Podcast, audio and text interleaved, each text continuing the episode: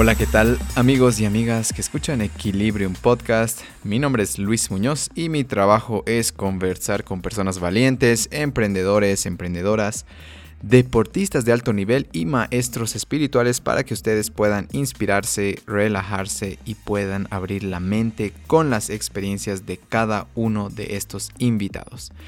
Si es su primera vez acá, Equilibrium es un podcast que les ayudará a encontrar respuestas, sentirse mejor, especialmente en bajones, e incluso sanar situaciones personales pendientes. Muchas conversaciones son completamente terapéuticas y nos pueden encontrar en Apple Podcast, Spotify y en Google Podcast. Recuerden suscribirse en cualquiera de estas plataformas para recibir una notificación cada vez que lancemos un nuevo episodio y así no tengan que estar atentos a las redes sociales. Bueno, esta semana en Equilibrium, en cuanto a Equilibrium Yoga, acabamos de lanzar un nuevo horario, sábado de 9 a 10 am. Y esta clase de yoga está enfocada en fuerza y flexibilidad. Es en especial para alguien que quiere dar un paso importante en su práctica de yoga. Eh, tenemos cuatro paquetes, tenemos dos clases por semana, tres clases por semana, cuatro clases por semana e ilimitado. La idea es que puedan tener sus prácticas regulares de yoga, pero puedan fortalecer su práctica con fuerza y flexibilidad cada sábado de 9 a 10 am.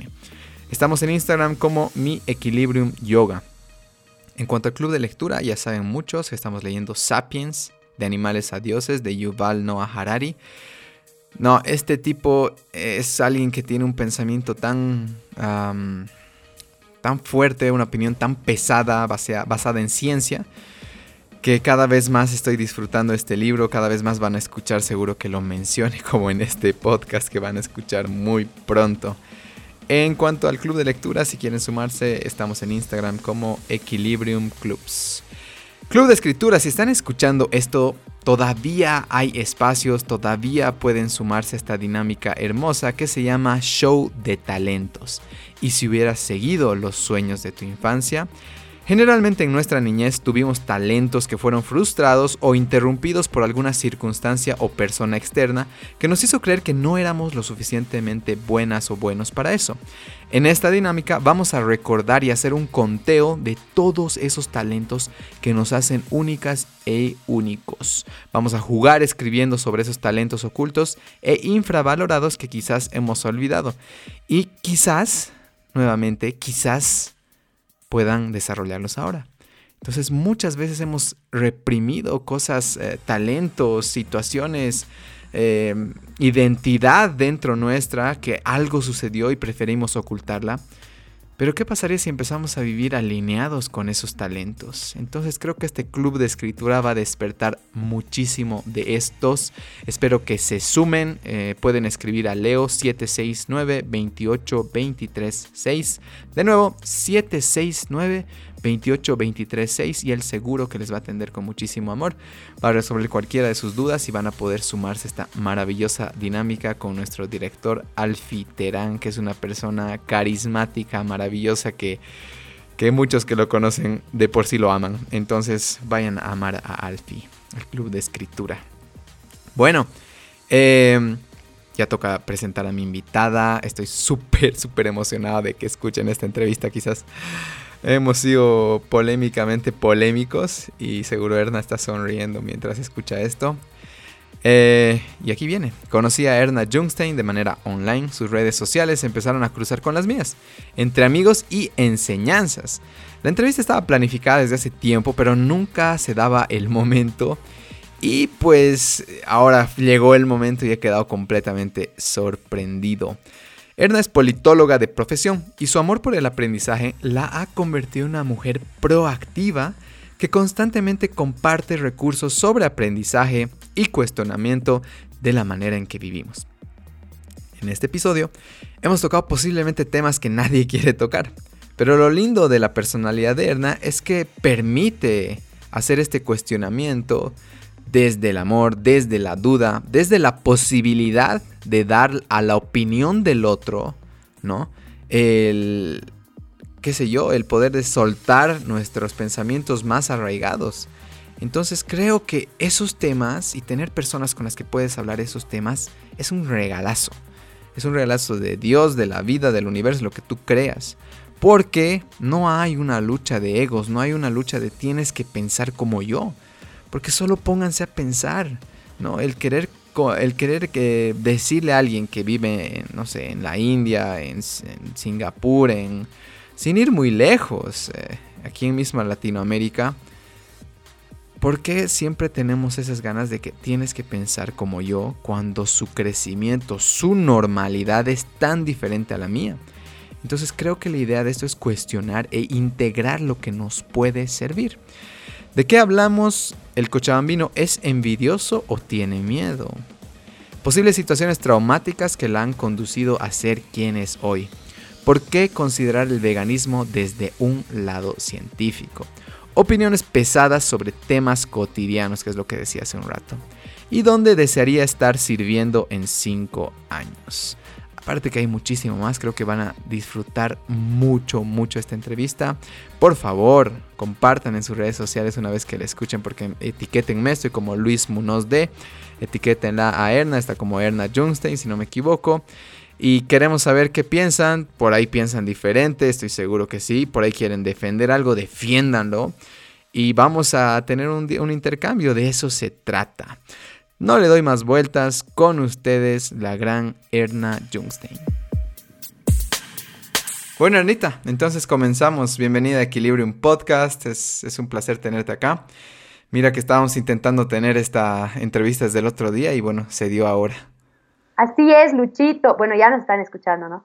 Entonces, muchas gracias, muchas gracias antes que nada por, por este espacio. Mira, la verdad que para mí es súper emocionante, así que ahora todos nos escuchan. Yo quiero decirte que, te admiro mucho, admiro mucho el, el súper equipo que tienes con Equilibrium y me parece una plataforma realmente espectacular. O sea, para mí es un, un gran honor estar aquí. No te lo digo por decirte, sino porque los, los oigo muchísimo. Creo que, me he escuchado todos los podcasts. Qué belleza, gracias. Así que muchas gracias. No, gracias por tu cariño y, y no, yo también siempre atento a lo que dices, eh, incluso, ¿no? Y algo que reconozco delante de todos es que algo que me llamó la atención y quizás podemos empezar a hablar por ahí, es esto de que me comentaste que deberíamos tener una página web. A lo que yo dije, no, las páginas web ya nadie entra, ¿no? Y luego me convenciste con esta idea de la parcela digital, del terreno digital, que, eventualmente, y si quizás ni siquiera tan eventualmente, ya de alguna manera todos estamos en nuestro terrenito digital, que si bien puede estar controlado, digamos, por las redes sociales con una experiencia de usuario fantástica, eh, tener una, tu propio terrenito, voy a decir tu arbolito donde quieres exactamente, eh, toda tu, tu huertito por un lado, tu casita en este lado, creo que es algo que solo la web te puede dar. Entonces, quizás compartir un poquito perspectivas desde ahí para comenzar, para ir rompiendo el hielo. Súper, Luchito, mira, te agradezco por, por haber tomado en cuenta eso que yo te decía y que muchas veces suelo hasta pasar de metiche, ¿no? Así como siempre veo lo que la gente está haciendo y, y de alguna manera se me quedan las cosas, ¿no? Entonces ahí, respecto a Equilibrium, digamos, yo veo que tienen ustedes tanto material que es tan valioso y a mí desde mi experiencia, digamos, de usuario de Equilibrium, me ha sucedido que alguna vez no ha sido tan cómodo para mí encontrar algo, ¿no? Entonces, yo trabajo ahora con el Rodri, seguro el Rodri va a escuchar esto, pero el Rodri es un user experience eh, experto, ¿no? Entonces, él, digamos, trabaja la experiencia del usuario, que tiene que ser lo más linda, lo más limpia, o sea, no puede haber un clic de más, un clic de menos, ¿no? Entonces, en base a eso, yo dije, a ver, yo como usuaria de Equilibrium eh, me he sentido incómoda porque he querido encontrar algo y no lo he podido encontrar con la facilidad. Entonces, creo que ese ha sido, digamos, el inicio de, tal vez recomendarte que todo este material maravilloso lo pongan en algún lugar. Y hay un autor que me gusta mucho que se llama Borja Vilaseca, no sé si lo conoces. Lo he escuchado. Es un, sí, español. Sí, sí, sí que, se lo recomiendo a todos porque, bueno, a mí una, una amiga muy querida me mandó un video de él y desde entonces lo empecé a seguir y este cuate está pues, yo diría 30 años adelantado a este tiempo, ¿no? Entonces él habla de este concepto de, de tu parcela digital, ¿no? Como que las universidades, si tú quieres tener un instituto em, ya no va a ser así tu instituto físico, ¿no? Sino que tienes que tener tu instituto online. Y pues es, es, un dominio en Internet que al final te permite convertirlo en lo que tú quieras, ¿no? Me, me parece algo bien interesante.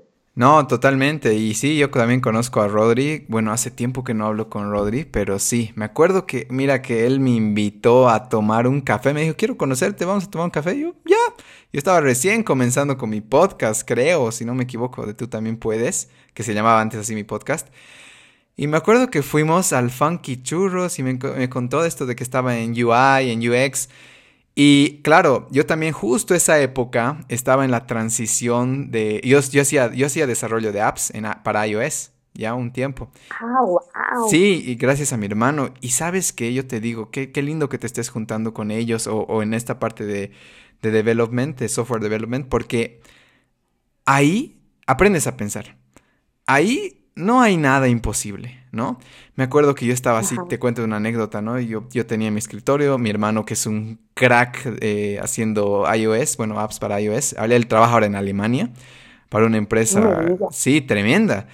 Y se lo llevaron, o sea, le dijeron, hemos visto tu trabajo y queremos llevarte, te lo vamos a hacer tus papeles. O sea, se lo han hecho todo para llevárselo y se lo llevaron a mi hermano que por cierto, si escuchaste, un, saludo. Pero mira, yo me sentaba, digamos, a su lado y él me delegaba algunas tareitas, ¿no? Para que yo haga el desarrollo. Porque él trabajaba, claro, como freelancer para, eh, ¿qué se llama esto? Que es una de las... TopTal. Solo en este... Ajá, ¿Has escuchado? He escuchado porque varios de los capos de aquí de Cocha están trabajando con TopTal. Exacto. O sea que, pucha, Ojalá lo pueda conocer un día tu hermano. Oh, seguro que sí. Es una persona súper, súper inteligente, súper interesante. Aparte que, que aprende. Ahí, ahí, ahí va mi, mi, historia, ¿no? A él lo veía yo totalmente enfocado, aprendiendo, aprendiendo videos, videos, videos y demás. O siempre solucionando. Eh, en internet están todas las respuestas, ¿no? O sea, realmente no hay nada que puedas, no puedas hacer. Y me acuerdo que alguna vez me, delega, me delegaba alguna tarea. Y yo, claro, mi mente más práctica, que ya se arreglen las cosas, le decía, no, no puedo, le decía. Y me decía, no, puedes. Y a mí me desesperaba, sinceramente, eso, ¿no? Puedes. Y yo la cosa es que ya, a ver, ya. Y ya, yo molesto con él, ¿no? Ah, ya. Entonces me ponía a buscar, empezaba a hurgar, blog acá, blog allá. Y ¡ting! Daba con la respuesta, tenía mi programa corriendo, le mostraba y ve, me has dicho, has, has podido. Y de ahí me dejaba viendo videos de, de, Apple, él es un gran fanático y me dejaba viendo, o sea, todo consumiendo material. Y de ahí, un día me dio la tarea de bajarme esta maravillosa aplicación que se llama Sketch, que es para Mac, no sé si la conoces, que es un diamante mm, naranja. ¿No? Ahora está muy popular en el mundo. De... pero, ajá, pero varios ya me la han comentado. Sí, la cosa es que me dice, vas a aprender a usar esta app.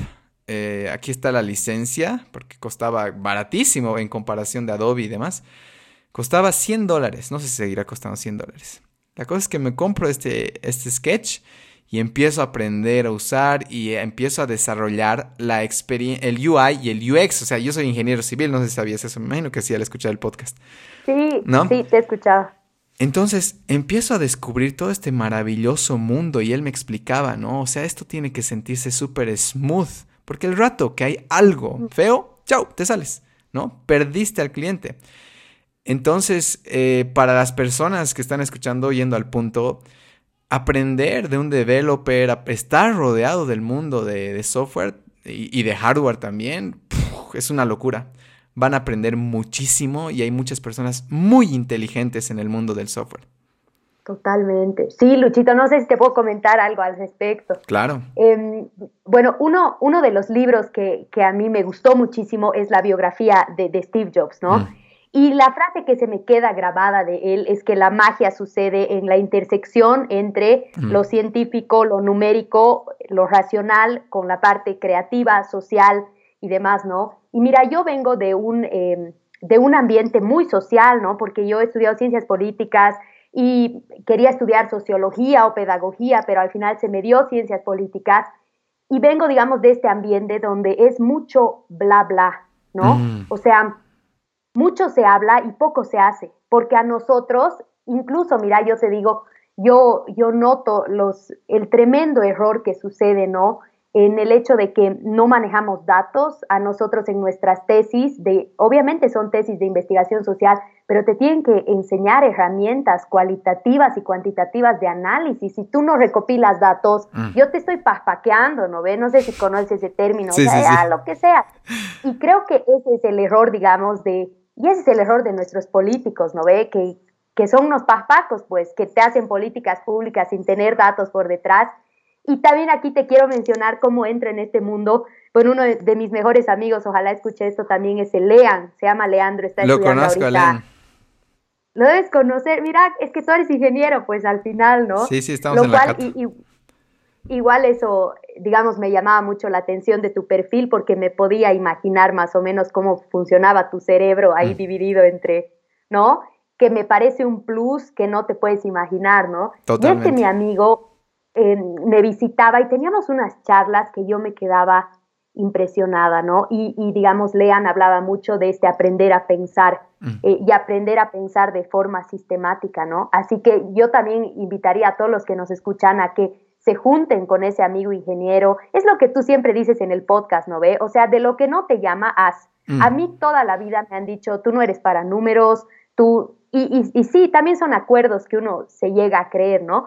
Pero ojalá me hubieran dicho que me iba a enseñar a pensar, ¿no? Es como el, desarrollo web es, es, aprender a pensar, a solucionar y a consumir información, ¿no ve? Porque, y con esto ya termino, em, o sea, lo que Lean me decía es, acá nosotros tenemos que, es que ni siquiera es correr, las cosas son para ayer en el sentido de que la información está cambiando cada nanosegundo, ¿no? Entonces, eh, nuestros cerebros tienen que actualizarse todo el tiempo y por eso surgen las metodologías ágiles, ¿no? Porque la información no es nada si tú no la captas, ¿no? Y, pues imagínate aprender tantas cosas en tan poco tiempo, es, es una locura. Sí, no, mira que cómo nuestros mundos se cruzan, sí, efectivamente, Lean es una persona aparte que escucha muy activamente, me acuerdo, él fue al club de lectura, si no me equivoco, una o dos veces. Y me ah, doy cuenta en sus ganas de aprender. Y eso es algo que no muchas personas tienen. Entonces un saludo para Lean, seguro va a escuchar. Em, mira, hay una historia más que quisiera para cerrar este tema, que es súper interesante. hay un tipo, no me acuerdo exactamente su nombre, pero lo escuché en el podcast de Tim Ferriss hace tiempo. Y se llama, bueno, su apodo es el escorpión, ¿ya? Y mira, tiene una empresa que literalmente, así, literalmente resuelve todo, ¿ya? ¿Tú quieres una app? Tiene a las personas más capaces ahí que te lo van a hacer la app. Ahora, hay una historia que cuenta fantástica, ¿ya? Que era un tipo que va con un problema, pero no un problema de una app. Va con un problema de que su, él era millonario y su hijo había conocido una chica que según él era una, una gold digger, o sea, una mujer que quería aprovecharse de su dinero, según él. Y su hijo supuestamente no se daba cuenta que estaba ciego, que, que, creo que a todos nos ha pasado, ¿no? Cuando el amor nos pega, o no sé si es el amor o qué, pero o el apego voy a decir, que es como que no, ella es perfecta y demás. Entonces, el escorpión con su equipo realizan un plan para identificar si la chica era Goldigger o no. Contratan actores, llenan cafés, incluso contratan una actriz que en el tiempo iba a ser la chica que se pare detrás de esta mujer en el café que regularmente ella iba para eventualmente volverse su amiga y poder tener esta charla y que ya esté como que eh, con micrófono y puedan grabar de que efectivamente era. Lograron hacerlo, le dieron no sé cuánta plata, le dijeron andate del país y no sé qué. El chico, esto era completamente anónimo, ¿no? De quién era la persona. El chico nunca supo por qué su chica se fue, pero era porque su padre, con el escorpión, lograron hacer esto. Y ahora, ¿qué hay detrás del escorpión? Es un tipo que tiene los coeficientes intelectuales, si no me equivoco, más altos ya, o de esa época, o del mundo. Y eh, lo que él se dio cuenta, y aquí está el dato interesante, es que las personas que tienen coeficiente intelectual alto pueden subir su coeficiente emocional. ¿no? El coeficiente emocional es variable. El coeficiente intelectual es el que tienes y ahí se quedó, según algunos estudios, no sé si será completamente cierto. Entonces, el tema está que alguien con un IQ muy alto generalmente es un, es un, como dicen, un analfabeto emocional. ¿no? Que es típico de las personas que están en sistemas, como que les cuesta, ¿no? Les va a costar más esta parte de, hablar y de ser un poco más sociales por su inteligencia. Pero Aquí las buenas noticias, el coeficiente emocional se puede subir y con eso termino esta parte. Entonces, gracias por esta introducción súper. Qué interesante. lo, voy a googlear después de esta charla, me parece una locura. te va a volar la cabeza ese episodio. Es el escorpión. Pon escorpión Tim Ferris, seguro te va a salir. Eh, mira, ahora quisiera bueno, saltar otro tema, tal vez más divertido. De este tema en el cual me quieres robar el club de lectura, ¿ya? Debía esperar esa pregunta. No, bueno, para el contexto de las personas. Y, y, creo que está bueno mencionarlo porque dice mucho de ti, dice mucho de ti, Ernita. Bueno, para muchos oyentes saben que tenemos un club de lectura y Ernita me, manda un audio y me dice, te cuento que hay la posibilidad y que las personas que me siguen están pidiendo. Y bueno, en resumen yo tomé un respiro y digo, ¿cuál es la respuesta correcta? ¿No? O sea, no puedo ser tan reactivo y aparte yo no soy el dueño del mundo, ni de la escritura, ni de la lectura, ni del yoga, ¿no? Y te dije, ¿no? Pues claro, métale con todo y demás. Aunque también he pensado, ¿has visto Breaking Bad? Sí, bueno, no todo, porque no soy la más adicta a series, pero sí he visto como dos temporadas. Ah, ya, ¿te quizás está en la segunda temporada cuando empiezan a vender meth en la zona de Heisenberg y Heisenberg para su auto y va fuera de mi territorio. Mm, bueno, me imagino un poquito así, pero no tanto. Pero bueno, volviendo al punto. Eh, he llegado a esta frase, Ernita, para que empezamos a hablar de este tema. Porque me dijiste, ¿no? Eh, en Cochabamba en especial, bueno, hay una fama de la envidia y de esta competencia y que el cochabambino es envidioso y demás. Y bueno, he escrito en mi pizarra que está ahí y he puesto, no es envidia, es miedo, ¿ya? No es envidia, es miedo. Cuando alguien reacciona porque, qué sé yo, tú estás vendiendo lo mismo que él, has hecho un podcast y demás, no es que tienes envidia, no es que vas a, no es que quieres destruirlo, es que tienes miedo y es porque no estás seguro de quién eres, lo que ofreces y demás. Entonces, no sé qué opinas de esta, no es envidia, es miedo. Yo creo que más que envidioso el coche tiene miedo de perder lo que ha creado, lo que ha hecho y demás. Pero como te decía ayer, creo que es una oportunidad incluso de step up your game, mejorar, ¿no? Y la competencia al final igual no solo es, es que no es competencia, te llega, se llega a volver tu comunidad. No sé qué opinas de esto. Qué interesante, qué interesante, Luchito, cómo lo, cómo lo pones. Em, a ver, a ver cómo voy armando las ideas. Bueno, justo el otro día yo estaba reflexionando, ¿no? Sobre este tema de, de emociones primarias, digamos, ¿no? Que según lo que hasta ahora voy entendiendo, hay, dos emociones primarias que vienen, digamos, a ser eh, el amor y el miedo, ¿no? Y justo publicaba esto en Instagram y yo decía que, digamos, lo opuesto del amor no es el odio, porque el amor y el odio están en una escala similar, como el caliente y el frío, ¿no? Son lo mismo, solo que menos o más. Ahora, el miedo sí creo que es eh, definitivamente como lo contrario al amor, porque te hace actuar pues desde desde otro sitio donde hay este tipo de, emociones que, no sé, no la vamos a llamar mala o buena, pero que algo te está, algo te está diciendo, ¿no? Y que tal vez no te hace sentir tan bien.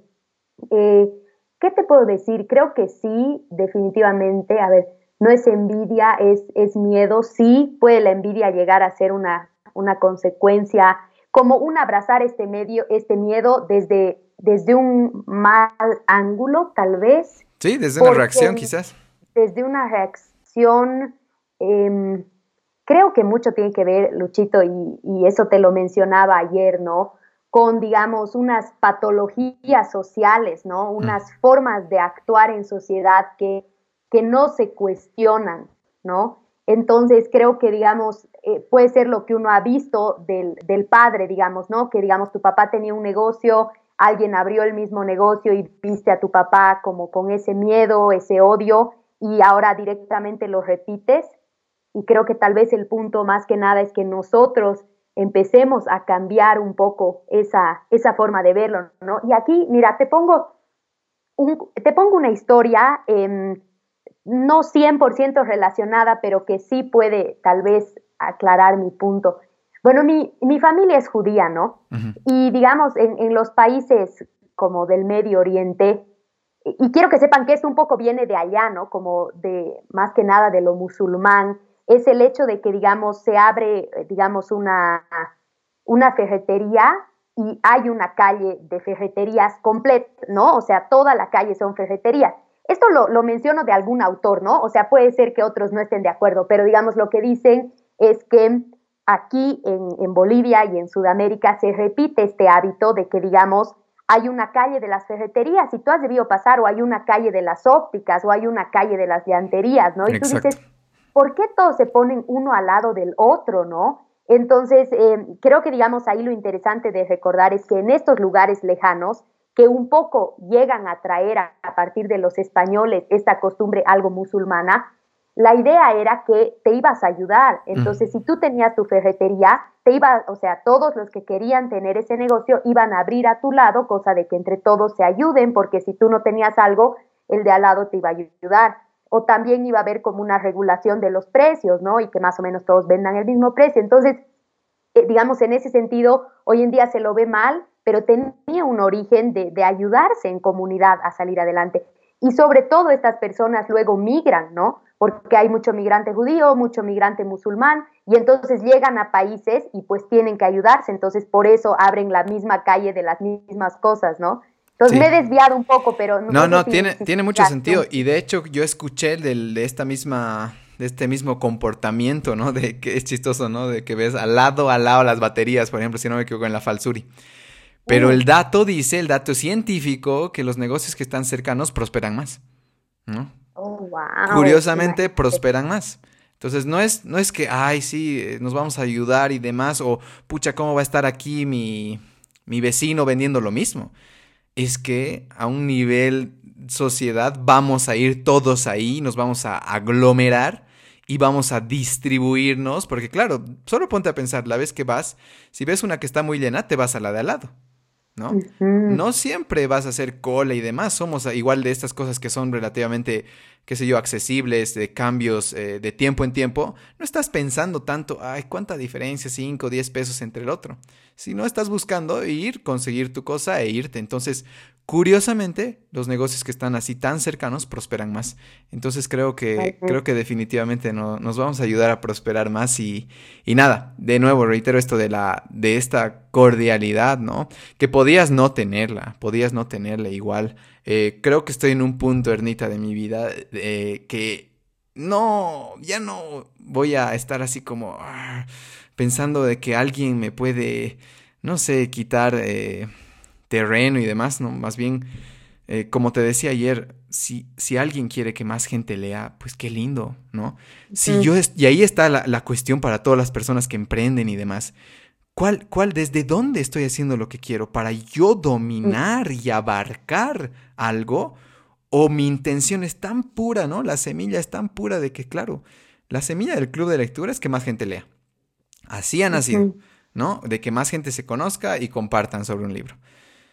Pero si la semilla hubiera sido como, esto va a dar plata, esto es un negocio, creo que ahí podría no responderte, bloquearte, enojarme contigo, decirte, ¿por qué no haces otra cosa? Entonces creo que es una oportunidad fantástica la que, la que das acá con, con esta tu no sé, con este mensaje tan, tan bonito, tan sutil. Entonces, no sé qué piensas de esto antes de saltar a otro tema. Sí, Luchito, y más bien, gracias por mencionarlo. Es una anécdota que ahora se ha vuelto divertida. Em, o sea, lo primero, siempre decirles esto también a los que nos escuchan, ¿no? Todo está también en la forma en la que uno hace o dice las cosas, ¿no? Y a veces cargamos con un miedo, tal vez otra persona, digamos, no, no diría a, una supuesta competencia, oye, quiero hacer lo mismo, un miedo, digamos, a un rechazo, a una respuesta. Primero, tal vez tratar de quitarnos ese miedo. Eh, obviamente, Luchito, yo te conozco, o sea, tal vez no muy de cerca, pero sí creo que puedo extraer algo de tu esencia por lo que veo en las redes y, y sabía, ¿no? Cuál iba a ser un poco tu respuesta, aunque no sé, prefería decírtelo. Y también es eso, ¿no? Lo que tú decías antes de estar seguro de uno mismo, tú sabes lo que estás haciendo y el, y el gran valor. Y también una invitación a todos nuestros amigos que nos están oyendo a que em, las, las normas sociales están ahí un poco para romperse. O sea, las cosas que nuestros abuelos han hecho hace 10 años o nuestros papás tenían que ver con su tiempo, con cómo eran las cosas en ese entonces. Entonces no hay por qué seguir cosas que no funcionan para nosotros, ¿no? Así que si uno ve que, pucha, mi papá esto, la verdad que lo hacía mal, mm. entonces trataremos nosotros de, hacerlo mejor, ¿no? Y yo lo que ahora veo es que hay tanto, tanto por hacer y, estar en este canal de la abundancia es eso, ¿no? O sea, como realmente darnos cuenta que, que mejor nos va si nos ayudamos. Así que más bien yo estoy emocionada como, y te lo he dicho antes y ahora abiertamente lo digo, a mí me emocionan que hayan personas como tú, ¿no? Entonces, saber que, que, tengo un amigo que lo he conocido así como sea, que es de mi misma ciudad y con el que puedo hacer cosas geniales, me, como me motiva mucho, ¿no? Gracias, qué lindo. Sí, seguro vamos a hacer cosas en conjunto, igual en un futuro próximo. Y mira, antes de pasar, bueno, en realidad creo que este va a ser el segue. Eh, has mencionado hace rato cómo quizás cuando papá tenía un negocio y apareció la competencia y se la jugó sucio y demás. Y aquí hay algo bien interesante, ¿ya? Hay muchas personas que dicen, sí, me cuesta estar en el presente, me cuesta estar en el presente. Y es porque muchas veces estás respondiendo al pasado en el presente, ¿no? Entonces, no se trata de que te han dicho, ay, ¿por qué eres así? o qué, qué feo te vistes, ¿no? Se trata de que cuando eras una niña, un niño, alguien te hizo asustar tanto que estás reaccionando a eso, porque si te pones bien objetiva, muchas de las cosas que nos hacen reaccionar hoy en día, ya sea con nuestra pareja, nuestra familia, son chiquilladas. ¿no? Que de repente las abultamos y ahí viene ese, ese, concepto, ¿no? Es que no estás respondiendo al presente, estás respondiendo al pasado.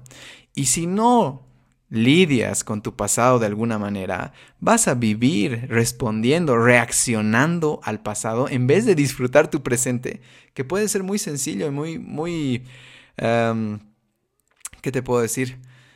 Algo que no tiene que ser tan complicado como lo hiciste por ser un niño que todavía no ha enfrentado algo que le toca enfrentar. Entonces, mira, tal vez haciendo este segue me refiero a que mira, me dijiste en un mensaje igual, eh, yo soy alguien más, más, corchita, siempre medio que buleable, me, utilizaste estos términos súper eh, bonitos. Y te quería preguntar, eh, más o menos, ¿cómo ha sido el crecer para ti? Porque tengo una teoría, ¿ya? Al estar respondiendo al pasado, por ejemplo, yo siendo vulnerable, Muchas de las cosas que hago yo noto que son para darle valor a ese niño que sintió que no tenía voz ni valor y ahora te la tiene y que la gente le hable y demás. Entonces yo tengo que tener mucho cuidado en no cruzar esa línea entre hago esto porque quiero que ser valioso o hago esto porque este es un aporte para mi comunidad. Entonces te hago la pregunta, ¿tú crees que, por ejemplo, eh, alguien que estudia, que tiene esta capacidad de ser más corchito, como decimos, ¿no? Eh, muchas veces está escalando para llegar a la cima y hasta aquí está lo, loco, para estar solo. Es más seguro estar arriba que estar con todo el montón, ¿no? Entonces, bueno, una historia que no voy a mencionar el nombre, eh, una mujer súper capaz, súper inteligente, beca acá, beca allá, en uno de nuestros campamentos, se derrumbó. Porque ha, ha, contado básicamente cómo ha vivido escapando en realidad no es que ella realmente haya tenido este deseo de ser la mejor, aunque sí lo es y lo ha alcanzado, sino muchas veces ser, estudiar, estar en los libros era más seguro que estar interactuando allá afuera. ¿Hay algo de relación ahí o quizás nos cuentas tu infancia, un poco del colegio? Mira, qué interesante, Luchito. Estoy completamente de acuerdo con lo que cuentas. Mi historia es un poco diferente, te la voy a contar también porque creo que tal vez a alguna persona le va a servir oírla. Pero mira, un poco voy a ir atando cabos, ¿ya? Es una historia interesante. Em, empiezo primero, digamos, por eh, decir que yo vengo de, una familia, bueno, somos yo y mi mamá, y mi mamá es la más, que no quiero usar malas palabras en este podcast, pero le vale un guato, le vale un guato la vida, ¿no? O sea, es súper relajada, nunca, como nunca las notas, lo más importante, o sea, ella es muy chistosa porque no, para nada, nunca me ha exigido nada. Creo que ese es otro punto que podemos mencionar después, ¿no? Cómo, digamos, la libertad creo que saca lo mejor de las personas, porque más bien pienso que los papás que están ahí, no, que tienes que estudiar, o sea, los estresan a sus hijos y pobres chicos, ¿no? Entonces mi mamá así como que le valía. Entonces, sí, y, y al mismo tiempo, digamos, es como que nunca premiaba una buena nota, ¿no? Era como, es lo mínimo que puedes hacer. O sea, yo llegaba, digamos, con con una super nota y ella no es que me iba a felicitar, ¿no? Sino que me iba a decir, qué bien, digamos, eh, para eso estás, ¿no? O sea, estudiar, ¿no? Bien por ti, digamos. ajá, más o menos así. Que, que, puede ser bueno porque, ¿sabes qué, Luchito? Creo que eso te ayuda a no confundirte de lo, que es esencial en la vida, ¿no? Mm. Y ni las notas, ni tu trabajo, ni nada dice quién tú eres, ¿no? Exacto. Y, esto lo quiero mencionar también después, más adelante, ¿no? Porque creo que hay que empezar al revés. O sea, primero tienes que trabajar en ti, en tu ser como persona, y luego si resuelves estos demonios, ya te creo que te preocupes del máster, del trabajo, de la posición, ¿no? Mm. Así lo veo un poco yo. Eh, pero digamos, volviendo a la pregunta que me hacías, em, también, no sé si te lo conté en algún punto, pero bueno, mi papi murió cuando yo era muy chiquita, ¿no? Entonces, desde un inicio éramos yo y mi mamá. Entonces, creo que ahí hay un poco, digamos, de una infancia donde yo he nacido sabiendo que nada me, pertenece y, que, y que, digamos, si yo quiero tener algo en la vida es un poco mi sacrificio, ¿no? No es tener, digamos, un papá que te lo da o una mamá que, te lo da.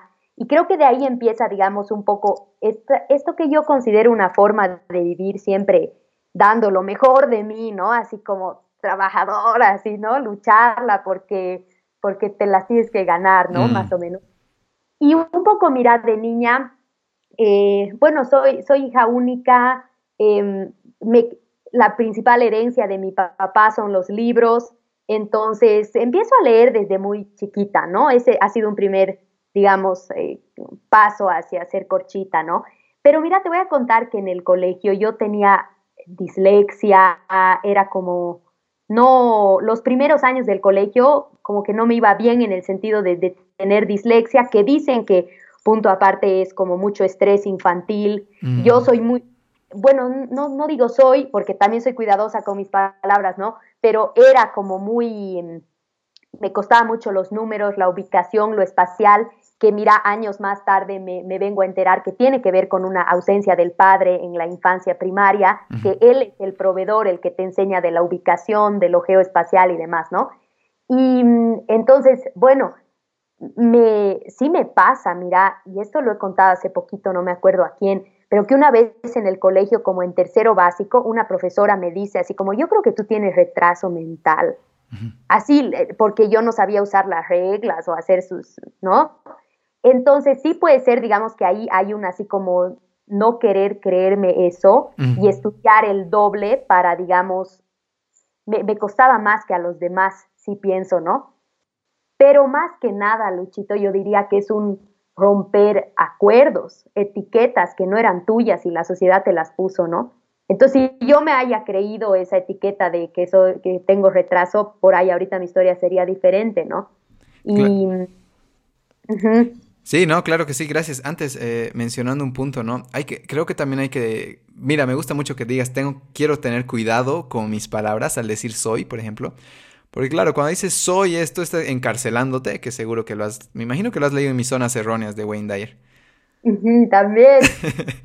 Eh, bueno, eh, creo que también hay, aquí hay que tener algo cuidado, o sea, tal vez no lo dices desde este ángulo, pero la sociedad muchas veces se lo usa como algo malo. La sociedad me ha hecho esto, soy víctima de la sociedad, ¿no? Y creo que cabe, bueno, resaltar tal vez, y no sé si compartes este pensamiento, que obviamente la profesora, desde lo que podía y lo mejor que era, y quizás seguro que así en su casa utilizaban esas palabras, eh, ha tratado incluso tal vez de educarte, de darte una muestra hasta de amor a su manera, mm. ¿no? Y ¿no? hace poco leímos el libro del cementerio en el club de lectura. Ah, no, una maravilla ya. Y por ejemplo, bueno, adelantando un poco, spoilando, es un niño que crece en el cementerio, ¿ya?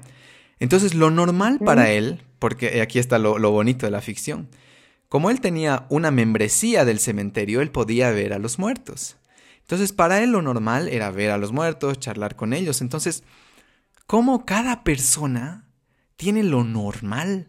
Que para ti puede ser, no, ¿qué le pasa? Es una mala persona. O, por ejemplo, el famoso tóxico o la tóxica. No hay nadie tóxico, no, no hay nadie tóxico ni tóxica. Al final, cada uno está haciendo lo mejor que puede. Y aquí hay algo bien divertido que, creo que ya lo mencioné en el otro podcast. Eh, que si tú dices, ay, ¿cuándo me va? No hay esos memes, ¿cuándo me va a llegar alguien bien eh, y no tóxico, no? Es cuando tú dejes de ser tóxica, ya que vamos a usar esa palabra. Porque, como dices, no somos espejos, eso vi igual que estabas compartiendo. Entonces, queridas amigas y amigos, si es que les está llegando el famoso tóxico, entre comillas, voy a decir, porque no creo que haya nadie tóxico, sino haciendo lo mejor que puede, es porque tú estás vibrando así. Es porque tú eres eso en algún nivel y es lo que, lo que la vida te puede dar. Eh, mira, gracias por mencionar esto de la ausencia de papá. Eh, ¿Qué se llamaba tu papá? Gregorio. Gregorio. Me gustan los nombres y mencionarlos, ¿no? De alguna manera honra su vida y, mira a la persona que te convertiste. Eh, por más eh, de que él físicamente ya no esté acá, pues su energía está en ti, ¿no? Y al mirarte al espejo está ahí, don Gregorio. Entonces, un, mm. saludo al cielo, a donde tú creas. Eh, gracias por mencionarlo. Y mira, es, es, importante reconocer estas ausencias porque nos ayudan también a, a ver qué posibles cosas, como tú has estado descubriendo, han influido en nuestro comportamiento y en quién somos nosotros. Entonces, por ejemplo, alguien que no necesariamente que ha perdido a su papá por el fallecimiento, sino es un papá ausente, ¿no? Eh, emocionalmente frío, también siente esta ausencia. Y, por ejemplo, de 7 a 14 años, si no me equivoco, cuando no hay papá, de cualquiera de las maneras, hay un sentimiento de inseguridad, ¿no? Muchas personas sienten que no hay seguridad en su vida y es muy común para este tipo de, por ejemplo, mujeres, los famosos daddy issues, ¿no? De repente cualquier persona, como yo no tengo un modelo de lo que es una figura masculina apropiada para mi vida, yo voy a buscar llenar eso. Y aquí viene lo, lo triste y lo duro que el otro día igual hablamos, que se repiten los temas y son tan bonitos. Es que muchas veces buscas lo familiar, ¿no? Y si tienes un papá ausente, vas a buscar un hombre ausente. Esto no culpa al hombre ausente ni a tu papá, por favor, eso es importante. Porque el rato que tú le, echas la culpa, te estás volviendo una víctima de esta vida. Si no se trata de reconocer, como tú misma lo has dicho, los posibles factores que han influido en quién eres hoy. Entonces, gracias, Ernita. Y mira, eh, si tú pudieras decirle un mensaje a esta Ernita chiquitita que quizás acaba de perder a su papá, ¿qué le, qué le dirías? ¿Cómo la consolarías? ¿Cuáles crees que son esas palabras, no? Que, a ratos pueden ser muy duras, en ese rato tienes que ser fuerte, ¿no? Eh, ahora toca una vida diferente, pero ¿cuáles crees que son esas palabras amorosas eh, que podrías haberte dicho de ti a ti misma? Pucha, qué, qué difícil, qué difícil pregunta. Eh, creo que, creo que me hubiera dicho, eh, no sé, lo que tal vez incluso me ha, me ha llegado a pasar, pero de verle nomás lo, lo bueno, ¿no? O sea, de, de no quedarse con, con, la pena, ¿no? Sino verle lo bueno a todo, porque creo que de ahí en adelante como que eso es lo que me ha, lo que me ha salvado en muchas ocasiones, ¿no? Como no quedarte dándole vueltas a la pena, ¿no? Ok, y, y mira, no sé si te puedo preguntar, es que siento que como tú lees tanto y tengo esta libertad de, meterme un poquito, si me lo permites. Sí, claro. ¿Tú sientes, espero, que te has dado también tu tiempo para tener la pena? Mm, buena pregunta también, eh, Luchito. Y mira, es algo en lo que sigo trabajando, ¿no? Porque creo que el, trabajo en uno mismo es de toda la vida, ¿no? Totalmente. Hay, digamos... Eh, sí hay un tema que lo, que lo, digamos, puedo ver en mi casa con mi mamá de, de ser personas muy fuertes, ¿no? Mm. Y, que, y que tal vez en algún punto no, no hemos vivido las penas eh, lo suficiente, sobre todo, digamos, de parte de mi mamá, a veces lo veo, pero em, ya no lo juzgo también. Mira, yo cuando pienso en mí misma, como que siento que realmente vivo las penas de una manera diferente al resto, como poco convencional, y, hoy en día empiezo a aceptar que eso puede ser así, porque es como, como que me hubiera cambiado yo a mí misma los lentes con los que veo las cosas, ¿no? Entonces, Luchito, tú sabes esto mejor que nadie, pero cuando te rindes al presente, cuando es una aceptación mm. completa del presente, Em, y esto a los que nos escuchan, eh, creo que es verdad, que no es un mito, que sí puedes cortar en el sufrimiento. Mm. O sea, te pueden doler cosas, ¿no? pero no necesitas sufrirlas. O sea, a mí me duele, mira, hace, hace poquito ha muerto mi abuelita, ¿no? Mi abuelita para mí es una pieza fundamental, no sé cómo explicarte, Luchito, porque mi mamá, eh, después de que murió mi papá, digamos, mi mamá empezó a trabajar y ella, muchos años, ella tuvo que hacer su vida y a mí me crió mi abuelita, ¿no? Y, también este es otro punto, pero digamos, yo tuve mis, mis problemas con mi mamá, me fui de mi casa, qué sé yo, y la figura que estuvo ahí fue mi abuela, que yo la tenía idolatrada por completo, ¿no? Y mira, ahora em, se muere, ¿no? Hace, hace dos o tres semanas y, a mí obviamente me duele, lo lloro todavía, pero como con una sonrisa al final del llanto, ¿no? Porque me rindo al presente, o sea, ¿qué, qué voy a hacer, ¿no? Entonces, es lo que es y creo que esa, esa es un poco la mirada en mi casa de las cosas que nos hace vivir tal vez las penas de una manera tal vez poco convencional. Sí, no, y totalmente eh, real, como decía, cada persona, cada familia tiene su dinámica, ¿no? El tema está también eh, en la diferencia que, que señalas, ¿no? Y que me puede doler, la cosa es cuánto tiempo me voy a quedar sufriendo, ¿no? Cuánto tiempo le voy a dar vueltas a un asunto. Y muchas veces también yo creo que se trata también de pendientes. Cuando todos hemos ido alguna vez a un funeral, a un velorio, donde ves a alguien completamente histérica, histérico, ¿no? Quebrado. Y creo que es eh, lo que no se pudo hacer, ¿no? Más que la pérdida, los humanos morimos desde que la, desde la historia de la humanidad, ¿no? Entonces, ¿qué pasa ahí? Yo creo que es más un aspecto de un, quizás hasta un arrepentimiento.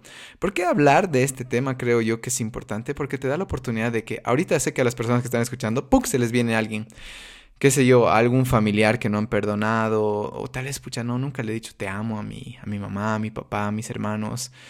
Ay, creo que es el momento, porque un día no vas a poder, o alguien no va a poder decirte algo, ¿no? Y eh, si bien hay, bueno, teorías al final, ¿no? De la muerte después de la vida, reencarnación o, la parte biológica que te quedaste ahí, sea cual sea tus creencias, estamos viviendo ahorita, ¿no? Tú y yo, está, la gente que está escuchando está viva. Entonces creo que hablar de la muerte eh, nos da vida. Hasta que tú no te reconcilies con la muerte, no vas a poder vivir. Porque si crees que no hay muerte, nunca nunca vas a vivir al máximo, ¿no? Eh, Totalmente, Luisito. Y, una cosita más si puedo añadir a por favor. Justo no ve que ahorita, bueno, yo andaba publicando esto de este libro de los cuatro acuerdos. Sí. Me parece que es un libro fantástico porque es cortito y es súper claro en el sentido de que, bueno, son cuatro acuerdos, ¿no ve? Pero uno de ellos es que dé siempre lo mejor de ti, y digamos, yo, yo considero que lo más liberador que te puede pasar es vivir cada día como si esa noche te mueres mm. y al día siguiente vuelves a nacer, ¿no? Entonces, yo no me puedo ir esta noche a dormir. Y mira, esto es algo que ha curado mucho la relación con mi mamá, ¿no? O sea, yo no me puedo ir a dormir si no estoy bien con ella.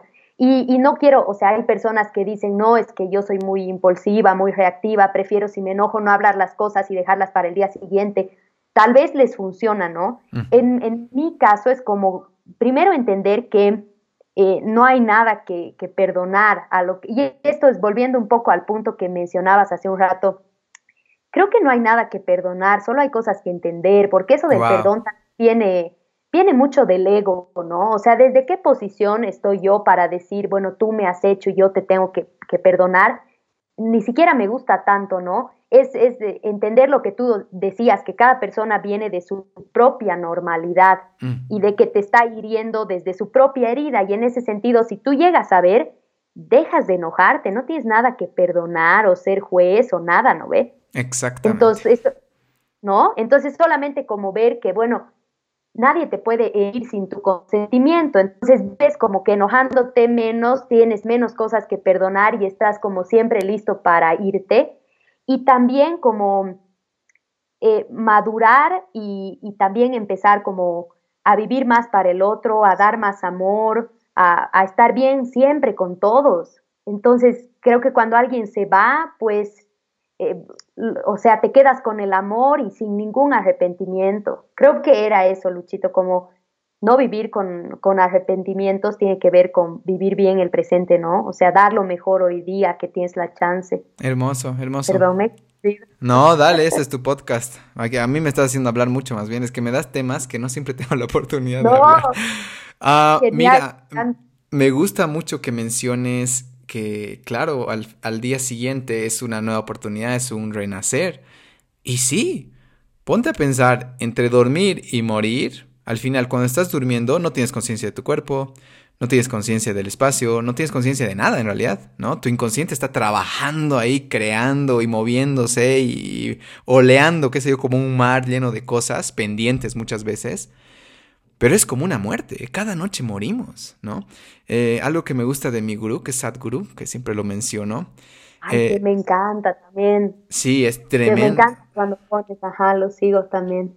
Sí, es una persona. No, es que no es una persona, es alguien más, más allá. Bueno, volviendo al tema, lo que él comparte. Él dice mm, que, o sea, como que mucho te complicas en querer tener o ser a alguien y demás. Cuando él dice, has despertado, pues ya está, ¿no? O sea, no busques más. Ah, ves si han despertado las personas que quieres. Mm, es un gran día, es un gran día. Si has despertado y hay unas cuantas personas cerca tuyo que quieres y han despertado, es un gran día, no necesitas más, ¿no? Pero claro, estamos bombardeados y demás. Y él, algún dato que me, me imagino que él lo tiene claro es, cada noche un millón de personas no van a despertar mañana. Cada noche. Entonces, si no eres parte de ese millón, pues maravilloso, ¿no? Eh, no, tienes que buscar tanto de que, ah, y aquí hay algo que también comparto de Sadhguru, no hay propósito en la vida, es lo más hermoso de esta vida. No tienes propósito, ¿no? Y ahora, ¿quieres propósito? Te lo voy a dar. Sé feliz cada día. Intenta ser feliz cada día lo mejor que puedas. Disfruta la experiencia de estar vivo. Es como estar en un jardín de juegos, pues la vida te lo otorgó, y no estar jugando, ¿no? estás ahí dándole vueltas y vueltas y la vida se pasó. Ernita, ¿me das un segundo? Voy a cargar mi compu, que está aquí mi cargador. Claro. ¿Qué piensas de esto mientras tanto? Quiero esa polera del podcast. pero bueno, volviendo, volviendo a esto, tengo, tengo, Luchito, o sea, me has movido cosas que, que quiero mencionarlas.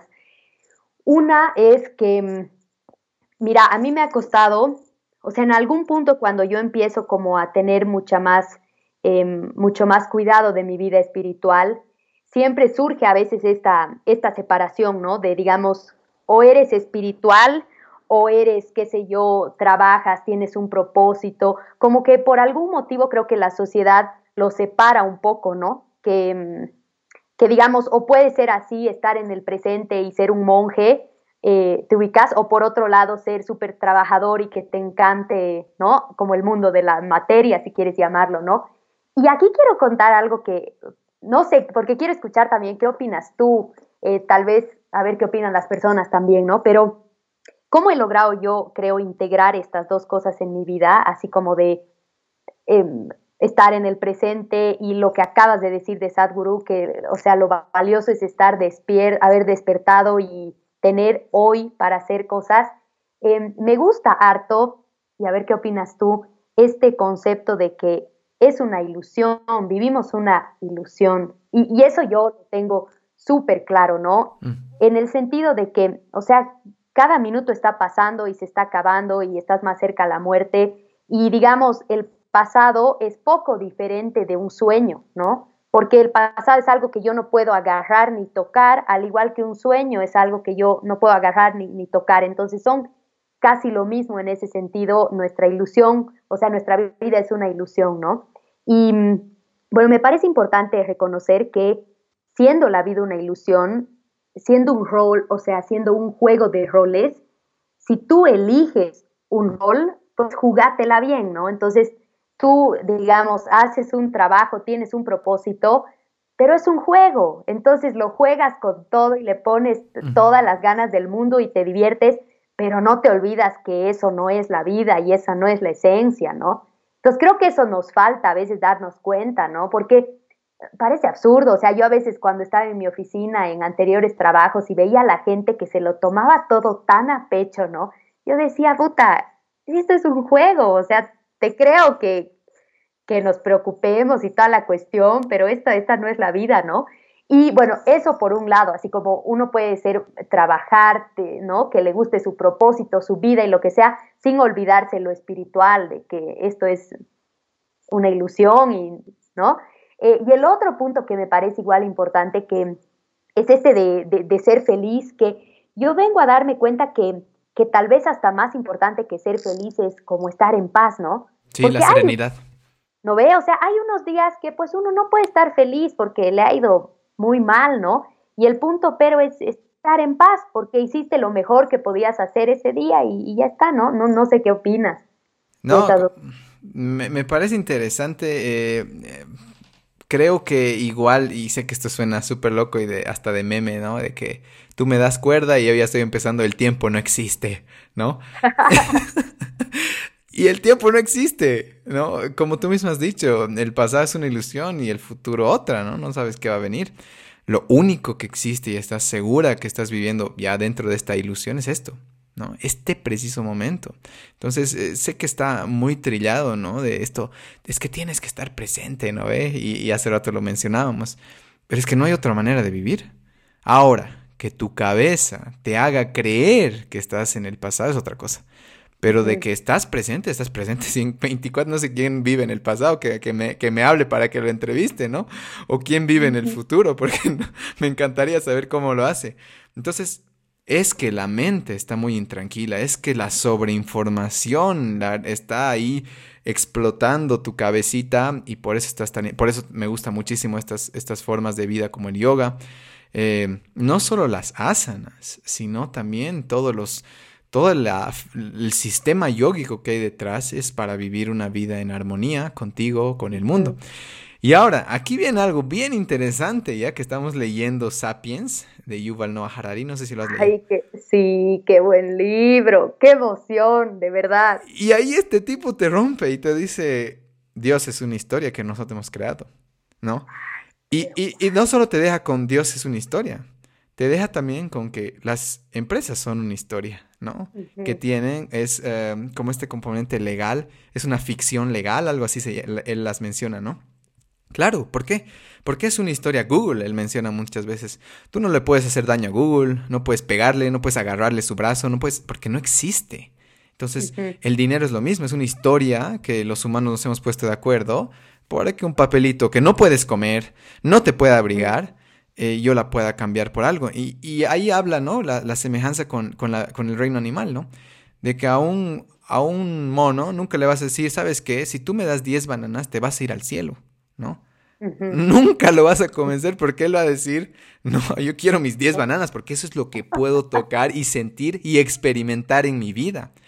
Entonces, son estas historias, estas revoluciones que han habido, la revolución cognitiva, agropecuaria y no me acuerdo más la otra. Industrial, digital. Ah, no, es una maravilla. Y ahí también, ¿no? Te pone a, cuestionar esta parte espiritual, que al mismo tiempo es una historia, ¿no? Según él, que nos sostiene.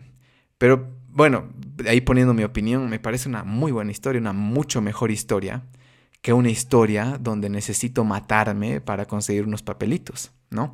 Sino una historia donde yo vivo en armonía con el universo, trato de tener un cuerpo em, equilibrado, eh, sin mucho estrés, donde no necesita tantos medicamentos y no por, por, un ego de que los medicamentos son malos, no, porque muchas veces los medicamentos hasta nos han ayudado y es esa conjunción, ese equilibrio entre la medicina moderna y este lado espiritual, el cual yo creo que, bueno, como todo digo, creo que es un equilibrio fantástico. Entonces no desprestigio ninguno. Pero bueno, eh, creo que ya me salí del tema, ya, ni sé. No, está, está bien, es increíble. Tal vez puedo opinar algo al respecto, pero no sé, porque yo siempre puedo opinar Dale, dale, por favor. Em, bueno, amo ese libro, amo ese autor, realmente, o sea, son esos genios de, que están vivos, ¿no? Y que la verdad es un, privilegio enorme tenerlos acá, pero, ¿sabes qué, Luchito? Algo que se ve mucho eh, dentro, digamos, la ciencia política es, em, y bueno, dentro, o sea, hay, hay épocas en la historia, ¿no? Pero, digamos, ahorita ya, algunos dicen que ya no estamos en la posmodernidad, sino en la ultramodernidad. Em, pero a mí sí, sí me gustan algunas cosas de la posmodernidad, otras no, porque es una época muy proclive a la, a la psicosis, ¿ya? Antes era un poco a la neurosis, que es como compulsivamente hacer, tengo que ser el jefe, escalar, pero ahora es la psicosis, que es el vacío existencial. ¿Por qué? Porque se caen las instituciones, ¿no? O sea, a partir de, los 80, digamos, es como que se empieza a cuestionar todas las, verdades, que es un poco lo que em, hace Yuval, ¿no? Que te cuenta, digamos, cómo eh, el dinero es la, la, mayor de las mentiras, pero no es una mentira, es un acuerdo entre personas, ¿no? Así como es el mayor de los acuerdos, ¿no? Pero digamos, la posmodernidad, con muchos de mis autores favoritos están dentro de este periodo de tiempo, ¿no? Que, te hace cuestionar todo lo que hasta antes era incuestionable, como la familia, la iglesia, el Estado. Y hay una cosa eh, que te la cuento porque me parece que casa muy bien con esto que dices, y es que em, las verdades son paradigmáticas, en el sentido, es este autor que a mí me gusta, que se llama Foucault, dice, es como que te imagines un árbol que tiene círculos concéntricos, ¿no? Y las verdades solo pueden suceder dentro de este círculo. Entonces es como que nos imaginemos aquí un núcleo, alrededor un círculo, otro círculo. Todas las verdades van a oscilar dentro de esos círculos hasta que llegue una persona, un algo revolucionario que va a dar ese salto casi cuántico para llegar al otro círculo que le rodea. ¿Por qué te digo esto? Porque durante miles de años hemos creído que la Tierra era plana, hasta que llegó un lo y digamos, cuando creemos que la Tierra es plana, todas las verdades giran alrededor de pensar que la Tierra es plana, como por ejemplo los mapas van a ser hechos para una Tierra que es plana, no sé, los, la conexión eléctrica, ¿qué te puedo decir? No había electricidad seguro en esos años, pero todas las verdades van a ir en relación a eso, hasta que llega un loco como este Ptolomeo que dice, oye, creo que no es este, plana la tierra, ¿no? Y, ahí sucede que, lo matan, que lo quieren matar y demás, pero digamos hay un cambio de paradigma, ¿no? Y lo menciono esto, Luchito, porque yo creo que ahorita, con esto de la cuarentena y demás, hay un cambio de paradigma, donde, no sé, yo, yo pienso, digamos, que ahorita estamos, ¿no? En ese saltito, así de que ya lo físico, ya no sé, o sea, todo va a empezar a migrar a lo virtual,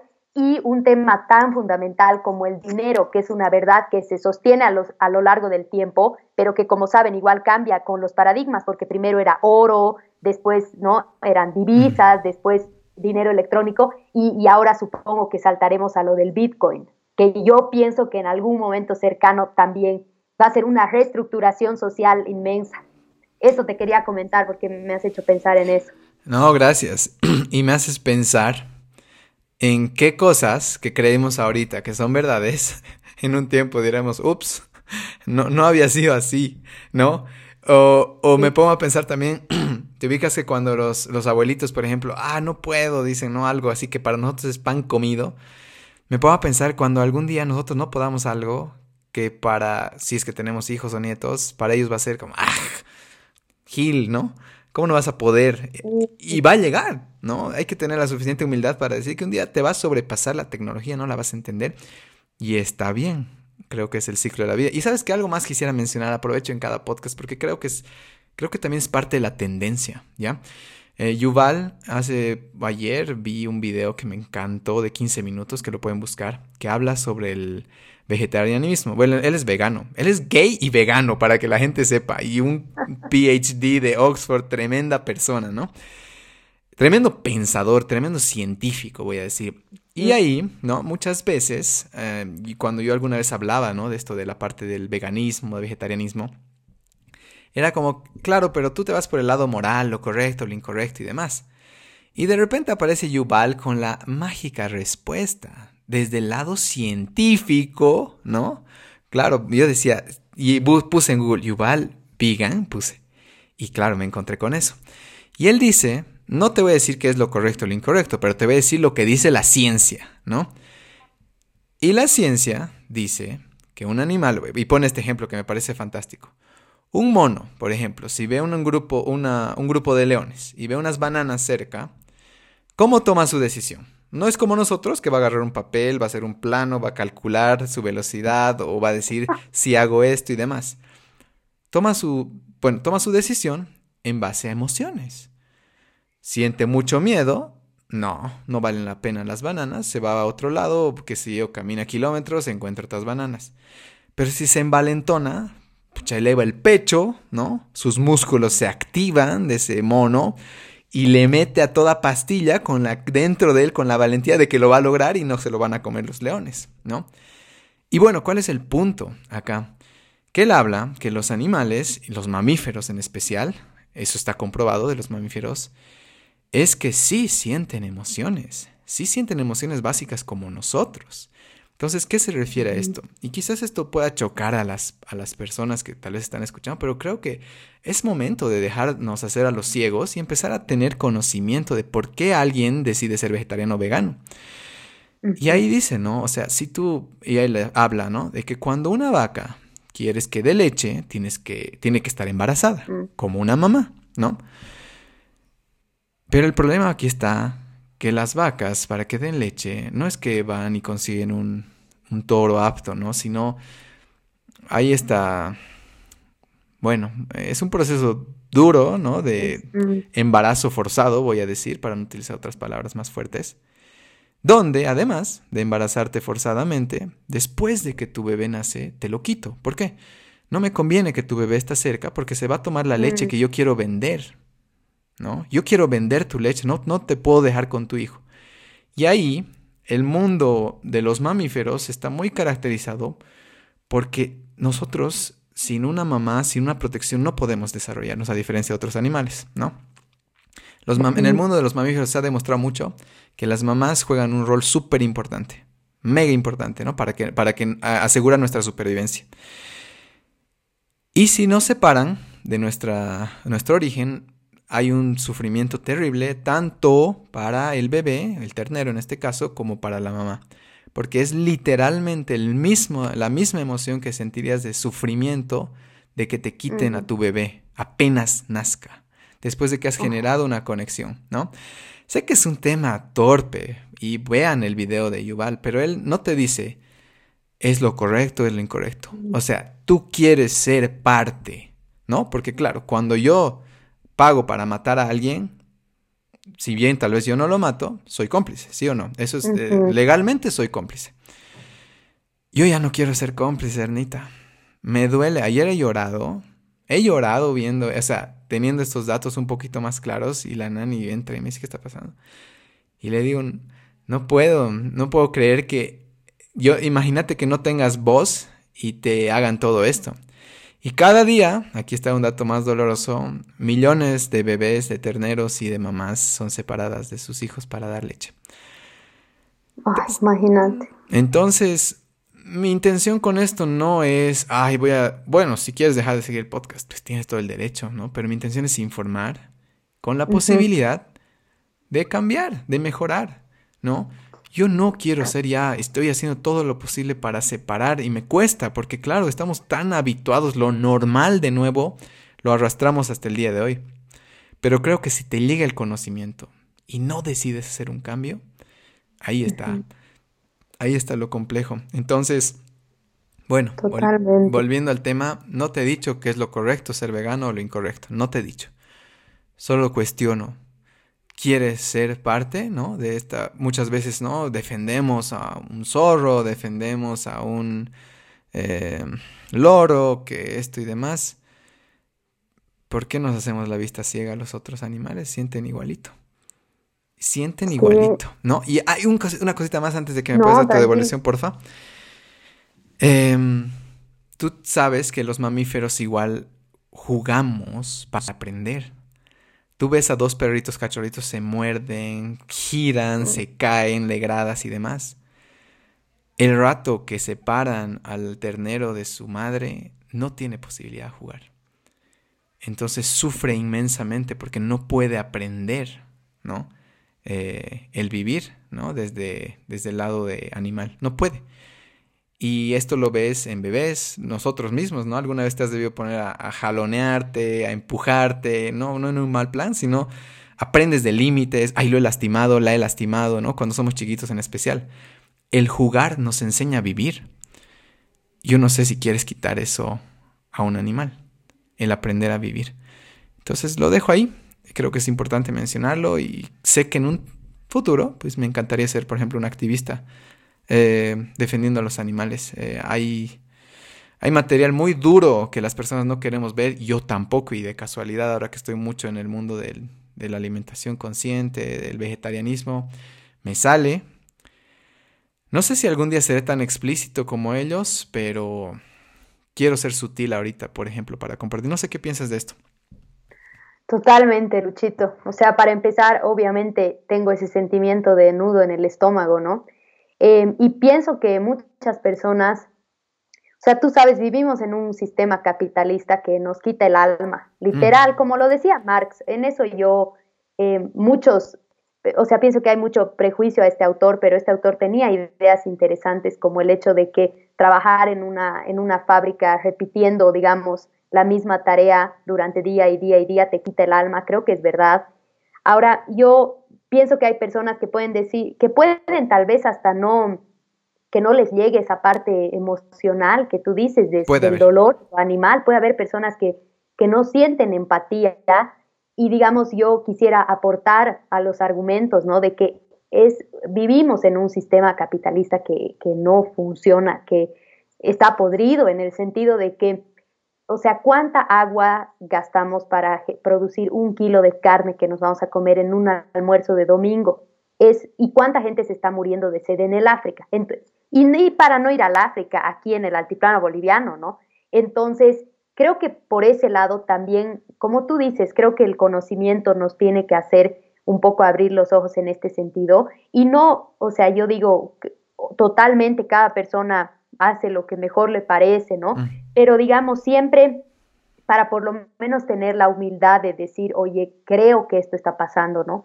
Por el momento no voy a tomar acción al respecto, pero al menos investigaré un poco más porque creo que, que sí hay aquí un problema, ¿no?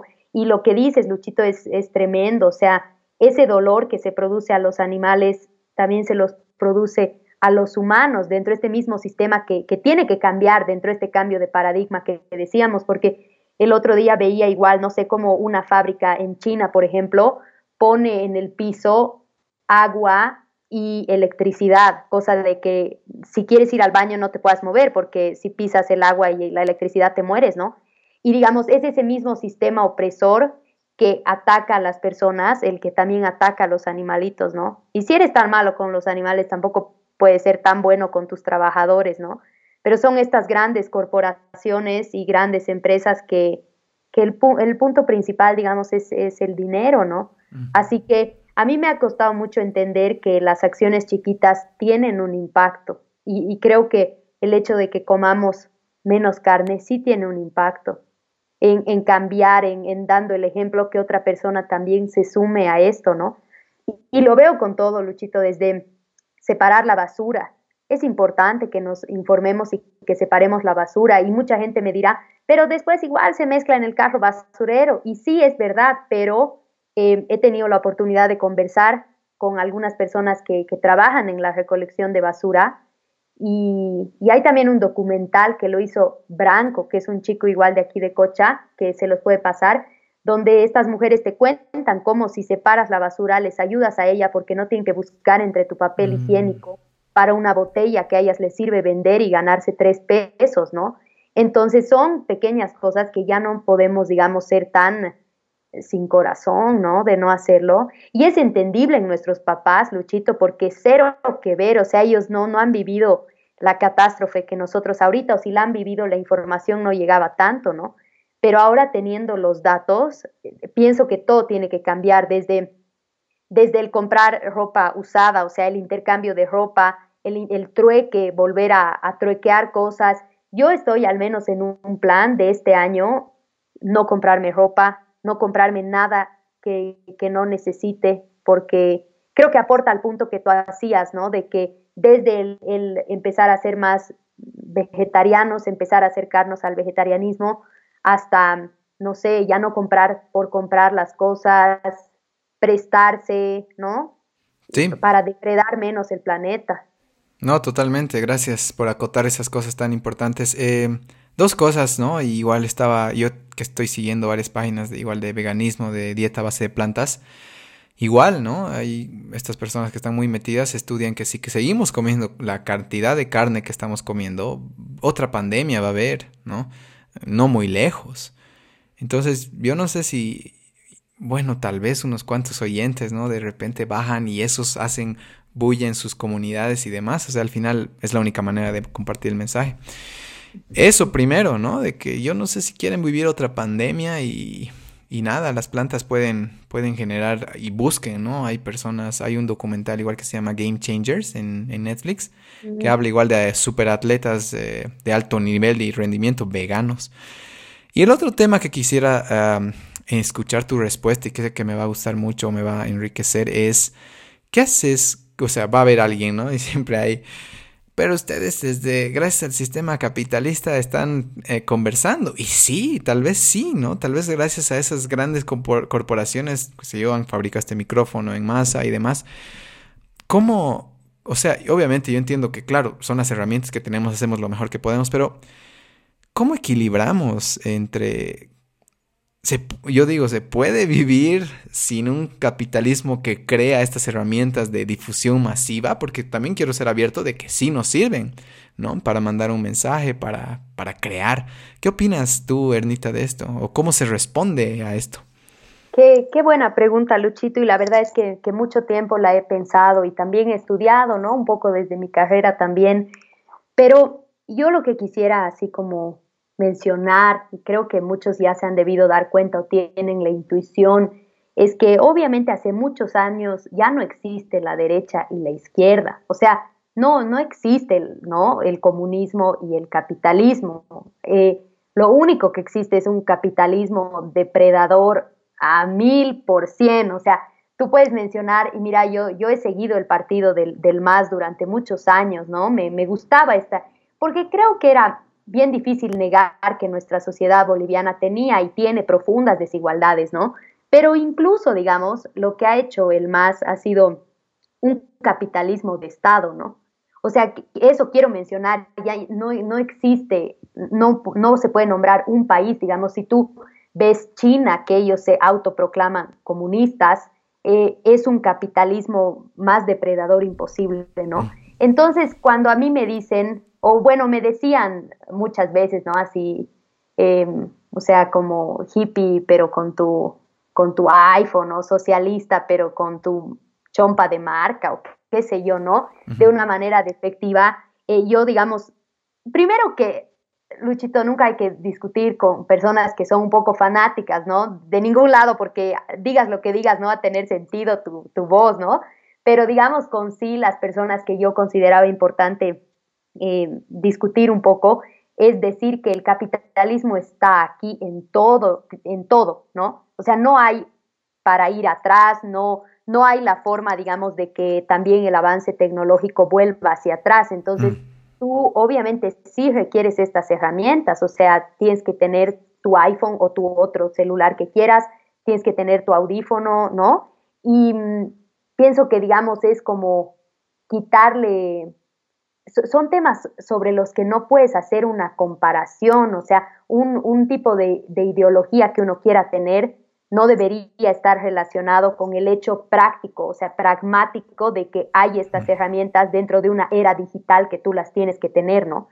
Ahora, lo que sí creo, digamos, es que desde donde estoy, que es este capitalismo depredador, eh, absurdo y podrido, digamos, ¿qué puedo hacer de ahora en adelante para un poco llevarnos hacia un estilo de vida que nos, que nos guste más. Ahora, no te voy a mentir porque esto es bien complicado de, de, hablarlo ya, porque hay muchas empresas, digamos, que obviamente son capitalistas a mil y utilizan como un discurso la ecología, como un discurso, sí, sí me dejo entender estas empresas que a veces pueden ser súper capitalistas, pero darte un mensaje de, de yoga o darte un mensaje de bienestar, eco-friendly, ¿no? Y que mm. realmente se siente súper poco auténtico, ¿no? El capitalismo tiene sus estrategias. Una de ellas es decirte, em, no sé, cómprame un zapato y por el zapato que me compras le voy a dar eh, un zapato a otro niño de África. Es como, ahí son, son como ganchos del, del capitalismo que, que no están bien y que ahí existen, ¿no? Pero en base a lo otro, la respuesta creo que sería como no hay nada más que el capitalismo. El capitalismo es en lo que vivimos, ¿no? Entonces no me puedes pedir que no utilice estas herramientas que tienen, digamos, un, un sentido pragmático, ¿no? Wow, muy linda respuesta. Gracias. Muy, eh, me gusta porque no es como que se va a un lado ni al otro, sino en lo que es. Y, y, aquí, mira, aquí, aquí te cuestiono algo, ¿no? De que tienes que tener. Y de nuevo estoy súper fanático de Yuval, pero una de las... Yuval desde el 2019 no tiene celular. Y él ha dicho, las, una, o sea, se asegura que las, una de las muestras de poder futuras es no estar tan conectado con la tecnología. O sea, eso te hace poderoso, ¿no? El no ser dependiente de la tecnología te hace poderoso. Me parece interesante, eh, en este punto de mi vida inaccesible, pero sí tengo, o sea, sí tengo ganas de, cada vez soltarme, separarme y bueno, también, qué sé yo, ayudar desde otro lado, desde un aspecto más, ah, más laboral, eh, que te puedo decir, manual, qué sé yo, si quiero ayudar a un grupo, pues irme a ese grupo, eh, compartir lo que sé. Eh, me llama mucho la atención igual de esto de que, digas, ¿no? De que hay empresas que utilizan estas empresas, voy a decir, eco o pro ambiente, que sí utilizan, ¿no? El, capitalismo y algo bien interesante que la gente puede ver aprovechando el tema del vegetarianismo es Cowspiracy, no sé si la viste. Sí, y la he visto por tu recomendación. Ay, qué maravilla. Y ahí justamente, ¿no? Te muestra cómo estas grandes, grandes defensores del planeta, de su estabilidad, no mencionan que la carne, bueno, el ganado en realidad, el tener ganado en espacios gigantescos de áreas verdes, eh, aparte que devoran eh, grandes cantidades de, tierra y de alimento que podría ser alimentado nuevamente para, para la gente que tiene hambre en el mundo, al mismo tiempo, bueno, siendo un poco vulgar, sus gases o sus, peditos son quizás uno de los problemas más grandes del mundo en cuanto a contaminación, mucho más que los autos, según, según algunos estudios, ¿no? No sé cuánto puedo asegurar eso, pero sí, el documental lo dice con mucha fuerza. Entonces, ¿por qué ninguna de estas, Oceana, Greenpeace eh, y todas estas demás, no mencionan como parte primera en su front page el vegetarianismo como una opción para cuidar el planeta. Totalmente. Y aquí, bueno, quiero mencionar varios puntos, ¿no? Pero uno es que obviamente hay cosas muy sucias detrás de, organizaciones que parecen muy pacíficas, ¿no? Como el hecho, digamos, yo no juzgo, ¿no? Pero tal vez un Greenpeace que obviamente puede ayudar a que otras empresas que se cuelgan de esto, como que tengan menos impuestos, porque es real, ¿no? Una, una empresa al tener, digamos, su área de responsabilidad social, por decirte, con el Greenpeace o con cualquiera de estas iniciativas, paga menos impuestos, ¿no? O sea, hay cosas sucias por detrás, hay como una, un utilizar esto siempre para beneficio del capitalismo, que es el sistema que, los grandes poderes tratan de preservar, ¿no?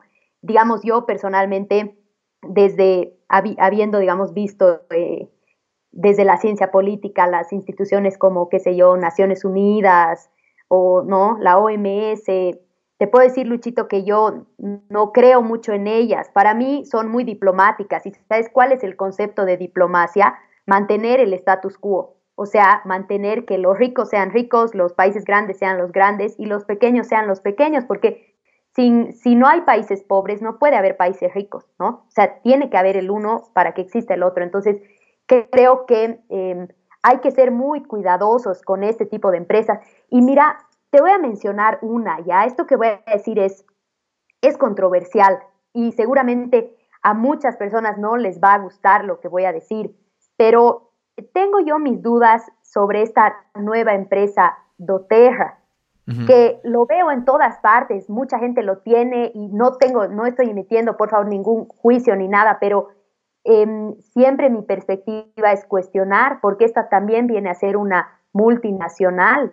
Y si está sacando los aceites de los árboles, entonces, ¿hasta qué punto es ecológico? Y, y me voy un poco al hecho, digamos, de que, como yo lo veo, para llevar una vida ecológica o espiritual, eh, siempre la cuestión es menos es más, reducir, no necesito, tal vez desde mi punto de vista, no necesito tener los mejores aceites, los mejores cristales, los mejores nada, que lo respeto, está excelente que las personas que les hace bien lo tengan, ¿no? Pero creo que se, se, trata hoy más que nunca en un mundo que está en una crisis ecológica tan importante de, de suprimir las necesidades, ¿no? De minimizarlas al máximo. Y ahí con lo que tú decías de esto de, digamos, de que Yuval no tiene celular, que me parece genial porque en un libro que también Rodri me lo contaba, habla como, como uno de los principales así capos de, de Gmail dejó de, usar Gmail en su celular, ¿no? Entonces era como, ¿qué? ¿Cómo no vas a utilizar correo?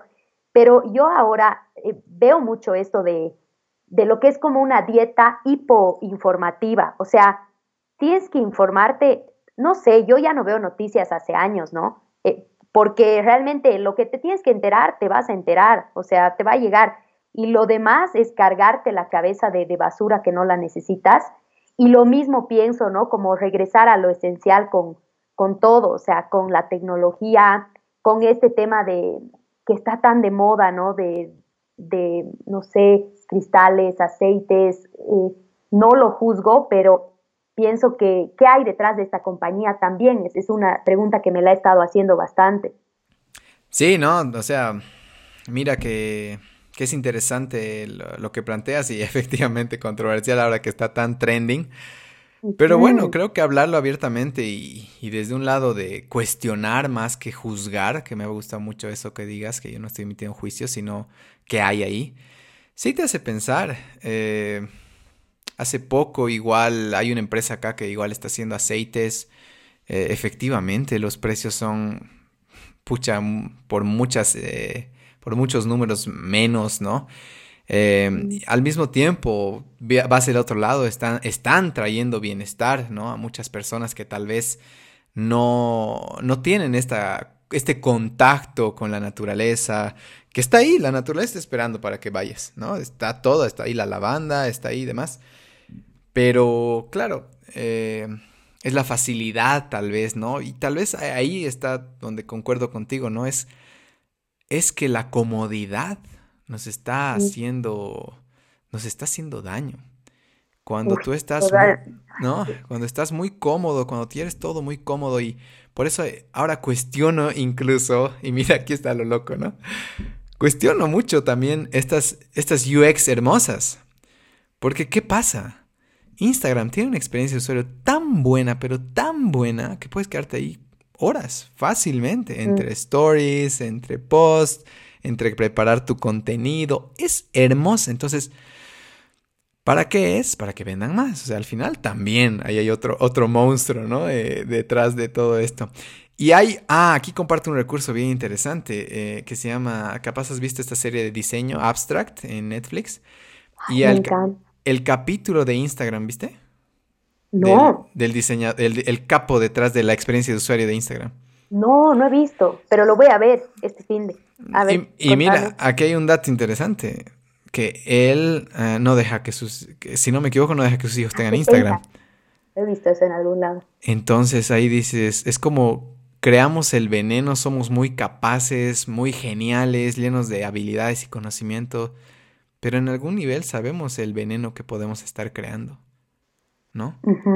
Entonces, ahí dices, ¿qué estoy creando, no? Y, yo muchas veces me he puesto a cuestionar y por eso, no sé, bueno, te has de dar cuenta que en Equilibrium, ah, antes del yoga, era como lectura, algo básico, ¿no? Algo que te enriquece, algo que te saca, algo que te hace viajar, algo que te dicta el camino, algo que te cuestiona quién eres y listo. No hay más negocio. ¿no? No hay muchas cosas metidas ni mucha, ah, si bien hay habilidad para escribir, no hay más. La escritura lo mismo. Y ahora que, bueno, descubro el yoga y que, bueno, estoy súper emocionado ya porque voy a ser un instructorado de yoga de 500 horas, dos, dos años voy a estar. Qué genial, Sí, y me emociona mucho lo que puedo compartir desde las cosas básicas y esenciales que el yoga quiere mostrar a las personas, ¿no? Entonces ya no es como antes que, por ejemplo, yo me he capacitado ingeniero civil, no porque iba a ser puentes para las personas y que puedan cruzarlos y disfrutar de... Iba a ser porque me iba a dar dinero. Entonces creo que es el momento de cuestionarnos desde dónde me estoy capacitando, ¿no? Si bien necesitas generar ingresos para subsistir, me estoy capacitando exclusivamente para generar un negocio, una empresa, o porque tengo una idea más profunda que siento que puede resonar con otras personas y hacerles bien a su vida. No más fácil. Ahí está mi punto. Porque siento que más fácil es más cómodo y más cómodo lastima más. Entonces, te, hace, pensar, ¿no? Eh, ¿Desde dónde estoy haciendo lo que estoy haciendo? Y si quiero seguir haciéndolo así. Y ahí, no sé si leíste, el otro día puse un post donde puse, solo ponte a pensar, la persona que más dinero con, que tienes, que conoces, perdón, la persona que tiene más dinero que tú conoces es la que más tranquilidad te da? No. Así de simple, es un rotundo no. Y estoy casi seguro que alguien me dirá, no, si la persona que más rica que conozco es súper chill. No, porque tener mucho te pone en una energía de perder mucho también, de la posibilidad de perder mucho. Y eso te genera un ser humano estresado, ansioso y bueno, exageradamente cuidador, cuidadoso con su dinero. Entonces ahí vuelve el equilibrio. Si tengo demasiado, no es la respuesta. Tengo que tener lo suficiente, pero para tener lo suficiente necesito definir qué es lo suficiente para mí. Si nunca he definido, por ejemplo, cuánto dinero necesito, y esto es bien común con mis clientes de coaching. Ay, es que me hace falta dinero. Y le digo, ¿cuánto pues? No, es que me hace falta. Y yo, ¿has definido cuánto necesitas mensualmente para, para vivir tranquilamente y bien? Eh, no, entonces, ¿por qué te hace falta? ¿Cómo? ¿Cómo? ¿No? Eh, entonces, creo que es una perspectiva interesante y, gracias por mencionarlo, ¿no? Y hay muchísimos monstruos también de que, ¿qué hay detrás? Ah, si bien hay estas ganas de ayudar, creo que está bueno cuestionarse. Totalmente, sí, Luchito. Bueno, hay varias cosas ahí. Yo salgo hace varios ya años con un chico que él es de Estados Unidos. Y la cosa es que, bueno, tenemos charlas muy interesantes, obviamente para él es una experiencia muy interesante salir con una boliviana, ¿no? Y que, que vengo, digamos, de un país del tercer mundo, ¿no? O sea, es un término que no me gusta usarlo, pero es la realidad nomás, ¿no? Em, y digamos, lo que hablamos mucho con él es, es como la, la comodidad eh, mata estas sociedades, ¿no? Mira, yo te digo, Luchito, la primera vez que yo he visto una publicidad para antidepresivos ha sido un verano que lo pasé en Estados Unidos y, que me quedé traumada de ver, ¿no? Esta publicidad para antidepresivos y, y es esto, o sea, es, el hecho de que todo es tan cómodo, que tienes tanto tiempo libre y, te voy a decir eh, esto, ¿no? Que la maquinaria más perversa de verdad del capitalismo lo dice un autor que, sigo mucho, que se llama Shishek. Él es un, eh, viene de Europa del Este, ¿no? Que son países muy interesantes por toda la guerra y demás. Pero él dice, lo más perverso que tiene el capitalismo es el entretenimiento. Y entonces ahí entra, ¿no? Un TikTok, ahí entra un Netflix, ahí entra un Instagram, ¿no? Y por eso hay que ser muy crítico con todo y sobre todo con las con las empresas que parecen amables. Te digo, porque desde esa amabilidad, o sea, simplemente te manipulan, ¿no? Pues creo que es, bien importante. Sí, ¿no? Y algo que tal vez para cerrar este tema, y voy a volver a citar que estoy fanático de Yuval, es que él dice, eh, si habría dos cosas importantes aprender ahora, ya sea porque quieras enseñar a tus hijos o quieras prepararte para algún día ser ese ejemplo, inteligencia emocional y capacidad de adaptarse. Nada más. Mm. Porque el mundo va a cambiar tanto y tan rápido que el que es muy rígido con quien es, con lo que cree, se va a romper. Como cualquier cosa muy rígida. Entonces, por eso, ahora, tener una mente flexible, un cuerpo, por eso estoy tan fanático del yoga, ¿ya? Bueno, tal vez no fanático, tal vez por eso siento tanto que el yoga puede ser una gran respuesta para el mundo. Porque el yoga, por ejemplo, cuando estás en una práctica, te enseña a los momentos difíciles mantener la calma, el tener una mente sin tantos juicios, ¿no? Entonces de repente estamos en una clase de yoga y estamos en una postura incómoda, ¿no? Entonces muchas veces se dice, perciban las sensaciones, pero no, no tienen que ponerle ninguna etiqueta. Siéntanlas, sientan ese ardor, experimentenlo. ¿Dónde está? Porque es, ¿dónde está específicamente ese ardor que estoy sintiendo en el hombro? Pero sin necesidad de ponerle tantas etiquetas a la vida. Porque cuando tú has estado en una postura incómoda mucho tiempo donde el instructor te ha dicho, relaja tu rostro, respira con calma, te está entrenando para que en la vida algún día venga una situación estresante, ¿no? Analógicamente con la postura incómoda o estresante, y tú tengas esa memoria dentro tuyo de relajo mi respiración, porque si mi respiración está agitada, voy a tomar decisiones agitadas, ¿no? La calidad de tu vida está definida por la calidad de tu respiración. Entonces, creo que este tipo de tendencias, pues algunos la llamarán espirituales, eh, volver a lo básico, es lo que la vida está pidiendo, porque si no te vas a romper en un tiempo. Totalmente. Qué lindo que, que, lo digas, Luchito. Y yo me he unido a un par de prácticas tuyas y me han parecido realmente fenomenales. Una manera, digamos, muy bonita de acercar tienes tú a la gente a esto. Y yo creo que el cuerpo es un reflejo de, tus pensamientos, ¿no? De tu estado mental. O mm. sea, es hasta por somatización, hasta de manera científica, es como, o sea, tus células sí, sí escuchan la energía, no escuchan, ¿no? Sí escuchan las palabras y tienen la energía que tú le estás transmitiendo, ¿no? Entonces, obviamente, como vos dices, flexibilidad de cuerpo indica flexibilidad mental y lo contrario, ¿no? O sea, para cuestionarnos que si estamos muy duros, o sea, qué cosas no estamos queriendo también analizarlas. Yo creo en eso un montón. Yo creo que cualquier cosa que te duele en el cuerpo te está diciendo, hay que biodecodificar, que tú también lo has mencionado, ¿no? Sí, sí, sí, es una maravilla, una locura, te asustas. Tan acertado puede ser. Sí, ¿no? Hay, hay gente que ha estudiado tanto el cuerpo, el comportamiento humano, o por ejemplo, algo que no se habla mucho y ahí dirán este loco que todo el tiempo habla de astrología. Eh, muchas, ah, en el tiempo, muchos astrólogos han descubierto cosas fantásticas que igual han sido callados en su tiempo.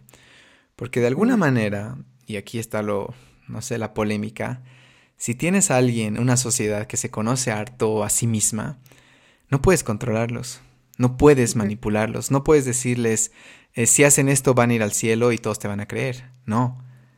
Entonces, eh, algo bien interesante, ¿no? Esa diferencia entre la religión y la espiritualidad. La religión tiene respuestas. Uy, las mujeres, esta manguita, o hoy no, el vestido o el pantalón, un montón de, reglas tal vez, ¿no? Muchas religiones. La espiritualidad tiene preguntas. Eh, la espiritualidad es, eh, igual lo escuché de Yuval, es cuando te sientas, estás en un campamento, estás viendo las estrellas y y te cuestionas y dices, wow, ¿no? ¿De, dónde es todo esto? Y te maravillas y sientes un amor profundo de estar vivo. Entonces, no es que juzgue a alguien religioso, porque puede que lo haya sostenido mucho tiempo. El tema está, ¿lo has decidido? ¿No? ¿Has decidido? ¿Has, cuestionado tanto como para quedarte en ese camino? Entonces, bueno, podemos quedarnos hablando horas de ese tema. Horas, ajá. Ay, no. Tienes que estar en el siguiente Equilibrium Night, Cernita. Bueno, cuando se pueda, ¿no? De momento, ¿no? Ay, no me encantaría. Te agradezco porque me encanta, me encanta charlar y tú eres realmente una gran persona para charlar. qué bueno, qué bueno. No, mentes abiertas, hay que hay que, creo que eso es lo que más vamos a promover con este podcast, el tener la mente abierta, no, yo no quiero tener la verdad, eso es importante que entienda la gente, yo quiero compartir mensajes, perspectivas y compartir lo que, lo que siento que me puede hacer bien y hacer bien a otros. Desde ahí está, no, no quiero que decirle a alguien tú no tienes razón y nada, siempre va a haber motivos para que las personas hagan algo, no viene tampoco de algo maléfico y demás, siempre hay, qué sé yo, una escasez de niños, entonces necesitan generar mucho, hay un miedo a, sentirse, a estar alimentado porque han tenido escasez de nuevo. o sea, nunca puedo juzgar a nadie. La cosa es que cuestionemos y tratemos de hacer lo mejor que podamos para influir en nuestros círculos cercanos. Eh, mira, Ernita, tal vez ya por cerrar el podcast, porque ya como si nada, una hora y media. Eh, ya dime, Luchito. ¿Dónde te ves en cinco años? ¿Cuál es el plan? ¿Has estado planificando? Sé que el, uy, perdón. Sé que el futuro no existe y el tiempo es una ilusión, pero... Eh, ¿Qué, desearías? ¿Dónde sueñas? ¿Qué, te imaginas tal vez para volar simplemente con esta maravillosa cabeza que tenemos? Ay, Luchito, qué buena y difícil pregunta. Y bueno, un ejercicio que me gusta mucho de este Jordan Peterson, que lo amo, que ando siempre poniendo, y es un tipo muy controversial, ¿no? Pero bueno, me encanta él y él te dice, imagínate, digamos, eh, el mejor escenario posible de aquí a cinco años e imagínate el peor escenario posible, tu infierno de vida de aquí a cinco años, ¿no? Y es, es buenísimo porque él te dice, o sea, muchas veces uno tiene miedo a cosas, o sea, tiene miedo de llegar a un infierno que por decirte pueda hacer, no sé, estar casada con la persona incorrecta, digamos, ¿no? Y te das cuenta que aquí la estás cagando en tus relaciones y te están llevando hacia ese miedo de aquí a cinco años, ¿no? Entonces, sí practico eso y se lo recomiendo a los que nos escuchan, ¿no?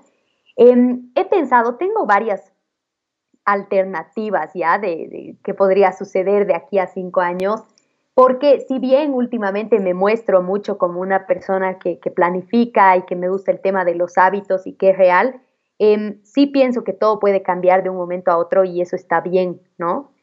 Em, sin embargo, mira, me gusta, me gustaría la idea de estar aquí en Bolivia, em, porque pienso, pienso primero que somos muy afortunados de vivir pues en esto que llaman un país del tercer mundo, ¿no? Porque todo está por hacer, ¿no? O sea, nada está hecho, entonces todo está por hacer y, como les decía, digamos, hace rato, compartiendo con, digamos, mi, pareja que es americano, es como, es, una vida en muchos casos bien desdichada, ¿no? Porque todo está hecho, porque todo es cómodo, porque mucha desconexión con la naturaleza. A mí me parece que Bolivia es una joya en ese sentido. Quiero estar aquí, em, me, veo, digamos, con una familia, yo creo ya de aquí a cinco años. Y digamos, me gusta harto, Luchito, la, la educación. O sea, sí, siempre lo, lo, menciono, ¿no? Y mira, he trabajado yo siete años en el Estado, ¿ya? En, en, instituciones del Estado. Y ahora por primera vez estoy trabajando en una empresa privada, como para probar, digamos, ¿no? Cuáles son las diferencias. Pero creo que me termino quedando con que me gusta más trabajar en políticas públicas y en el Estado.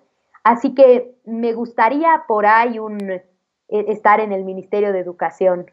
Así te lo cuento y lo cuento abiertamente porque a veces, tú sabes, si, si cambiamos ¿no? Eh, a tener una comunidad de, de, empoderamiento, es como ninguna cosa buena se logra solos, ¿no, Luchito? O sea, el equipo es lo más fundamental que yo he aprendido, ¿no? Que tener un equipo es lo más valioso. Y lo cuento porque sí, ahora me siento como, como en confianza. Tal vez ese sería un poco el camino que quisiera tomar hacia un Ministerio de Educación, ¿no? Algún cargo fabuloso. Yo, yo me voy a dar permiso para jalarte las orejas, pero si te equivocas. ¿Ya? Sí, por favor. O, vas a entrar. Oye, Luchito, ¿tú no entrarías? No. ¿No le ¿Nica? No. Por favor. Yo, yo en cinco años eh, espero estar en una vida mucho más simple, tener uh, lo básico, eh, retornar a a la esencia y como me gusta lo que has dicho, estar listo para morir, estar cada vez más listo para morir, eso no significa que estar viviendo una sintonía baja, sino más bien viviendo altamente mi, la experiencia de Luis Muñoz, ¿no? Este cuerpo, mm. sacarle provecho, me gustaría eh, estar compartiendo sobre yoga, me gustaría eh, enseñar, eso sí, sabes que me encanta enseñar, eh, me encantaría enseñar mucho más, igual que tú. Seguro podríamos comunicarnos para compartir perspectivas, pero estar, estar ahí, no, no, no, no, no, yo, yo, siento, yo siento un alto rechazo a, a toda esa, a esa, a esa área, digamos, de, qué sé yo, la, la política, estar en esto de los ministerios y demás, siento que, o sea, no sé, no solo siento, veo como pareciera que fuera un veneno. Por eso te digo, me doy permiso para jalonearte las orejas. Si algún día te digo desde, desde, mi, desde mi terreno ahí a kilómetros de la ciudad, voy a ir a buscar un teléfono para llamarte y decirme, Ernita, ¿qué fue lo que hablamos? Te voy a decir. Si es que pasar, si es que te envenenas, si es que te envenenas. Sé que tengo fe que no, pero al menos esa es mi perspectiva, ¿no? Y, y por eso siento que no no sería el camino. Y mira, te pongo un ejemplo muy simple, ¿ya? Eh, hoy, por ejemplo, no sé, no sé si tú manejas auto. Sí, bueno, te cuento que ya he terminado dos veces de clases de manejar, así que en teoría, sí. en teoría manejo. Bueno, eh, de no estar manejando, ¿no? Cuando tú no manejas auto, pues a ratos te chocarás con tu pareja, si vives con ella o con tu familia, ¿no? Y tendrás esos, esos subidones. Pero no sé si te ha pasado que cuando tú manejas, ay, este tal, este tal. O sea, tu cuerpo vive reaccionando por supervivencia, obviamente, ¿no? Si sientes miedo, reaccionas. Entonces, yo siento, bueno, ahora por ejemplo que, que estuvimos en cuarentena rígida en Cocha, he salido literal cinco minutos y he sentido tres así, ¿no? Ay, este tipo no maneja bien, porque claro, no puedes controlar cómo maneja el otro y a ratos el otro pues va a estar volando y no es que lo juzgo, pero va a estar en sus problemas que no va a estar tan atento al volante. Entonces, yo siento que estar en, en estos cargos es como estar lleno de bocinazos, ¿ya? Y yo tengo una mm. sensibilidad tan alta tal vez a eso que no, no rendiría bien. y yo prefiero que mm. alguien que tenga el carácter y la personalidad de quizás anular los bocinazos eh, o saber lidiarlos o que no le afecte tanto, merece estar ahí. Y seguro que lo hace maravilloso y estoy seguro que tú lo harías maravillosamente. Entonces, nada, gracias por, por compartir ese posible camino. Ah, mira, ya casi terminando, ¿hay algún libro? Yo sé que va a ser difícil. Si puedes recomendar un libro o una película o un documental, sin spoiler, obviamente, eh, que crees que sería clave que las personas lo lean ahora en este contexto que estamos viviendo, que les podría servir? A ver, déjame pensar si tengo un hito para elegir. Dos, por favor. Sabes que el que siempre repito para las personas como estructurar su vida, me parece muy bueno el de los siete hábitos de la gente altamente efectiva. Lo has debido leer, Luchito. Sí, de Stephen Covey, ¿correcto? Ajá, y me parece un libro que, que te lleva mucho a la raíz que si uno está medio perdido te puede ayudar. Y el libro, digamos así, en cuanto a espiritualidad, que me parece bueno de leerlo, aunque también controversial, es El Poder de la Hora. Mm. Creo que es un libro importante de leerlo, ¿no? Después, eh, un documental que había en Netflix que me gustó muchísimo es el de Humano, pero ya no lo he visto más en Netflix. Capaz lo sacaron. Ajá, pero si tiene la posibilidad, se llama Humano. Creo que está en YouTube. puede, ajá, puede estar también. Creo que lo han subido a YouTube. Voy a ver, yo no lo he visto. Luchito, ¿vos, has visto Samsara? No. Uy, ese, ese documental te va a volar la cabeza. No tiene una, no tiene una palabra, son solo imágenes del mundo. Es impresionante. ¿Y ese te lo, te lo recomiendo a mil. Yo creo que lo encuentras en, eh, ¿cómo se llama? IBM, creo que es eh, IBM. Ah. Es una plataforma así, ¿no ve? IBMD, no sé cómo se llama, pero que IBM, si googlean... IBDM, algo no me acuerdo. IMDB, IMDB. Exacto, creo que ahí lo he visto y también, no sé si está en YouTube, pero yo lo he googleado y lo he encontrado. Ese documental es, es una locura, porque como te digo, son dos horas de solo imágenes súper impactantes, ¿no? Entonces es realmente muy bueno. Y eso, eso creo de, de, de recursos.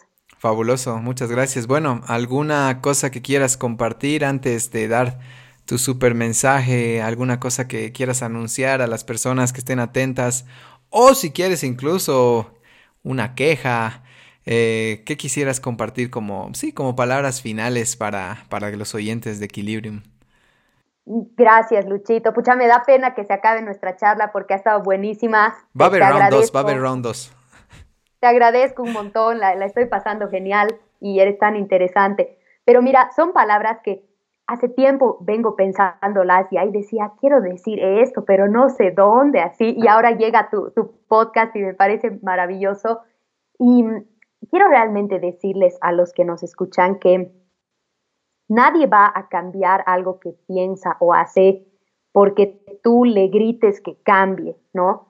O sea, ¿sabes qué? Es, es eso, Luchito. O sea, yo veo a la gente pelearse tanto en redes sociales, ¿no? O sea, creer que porque te digo idiota o estúpido, tú vas a dejar de pensar que algo es de esa manera, es absurdo, ¿no? O sea, que las personas se den cuenta eh, que, digamos, como, como Luchito ha dicho, ¿no? Ahora, durante el podcast, cada persona viene de su propia verdad, de su propia normalidad, y cada persona está 100% segura de que lo que está haciendo está bien, o sea, por algo lo está haciendo, ¿no? Si no, tiene que estar mal de la cabeza. Entonces, cada persona cree que lo que hace es la forma correcta de vivir y todas las personas nos gusta sentirnos validadas y amadas. Entonces, si ustedes tienen un mensaje importante, por favor, así no lo arruinen siendo odiosos, antipáticos. ¿No? O sea, imputantes así de que eres un idiota, ¿cómo no vas a ver lo mismo que yo?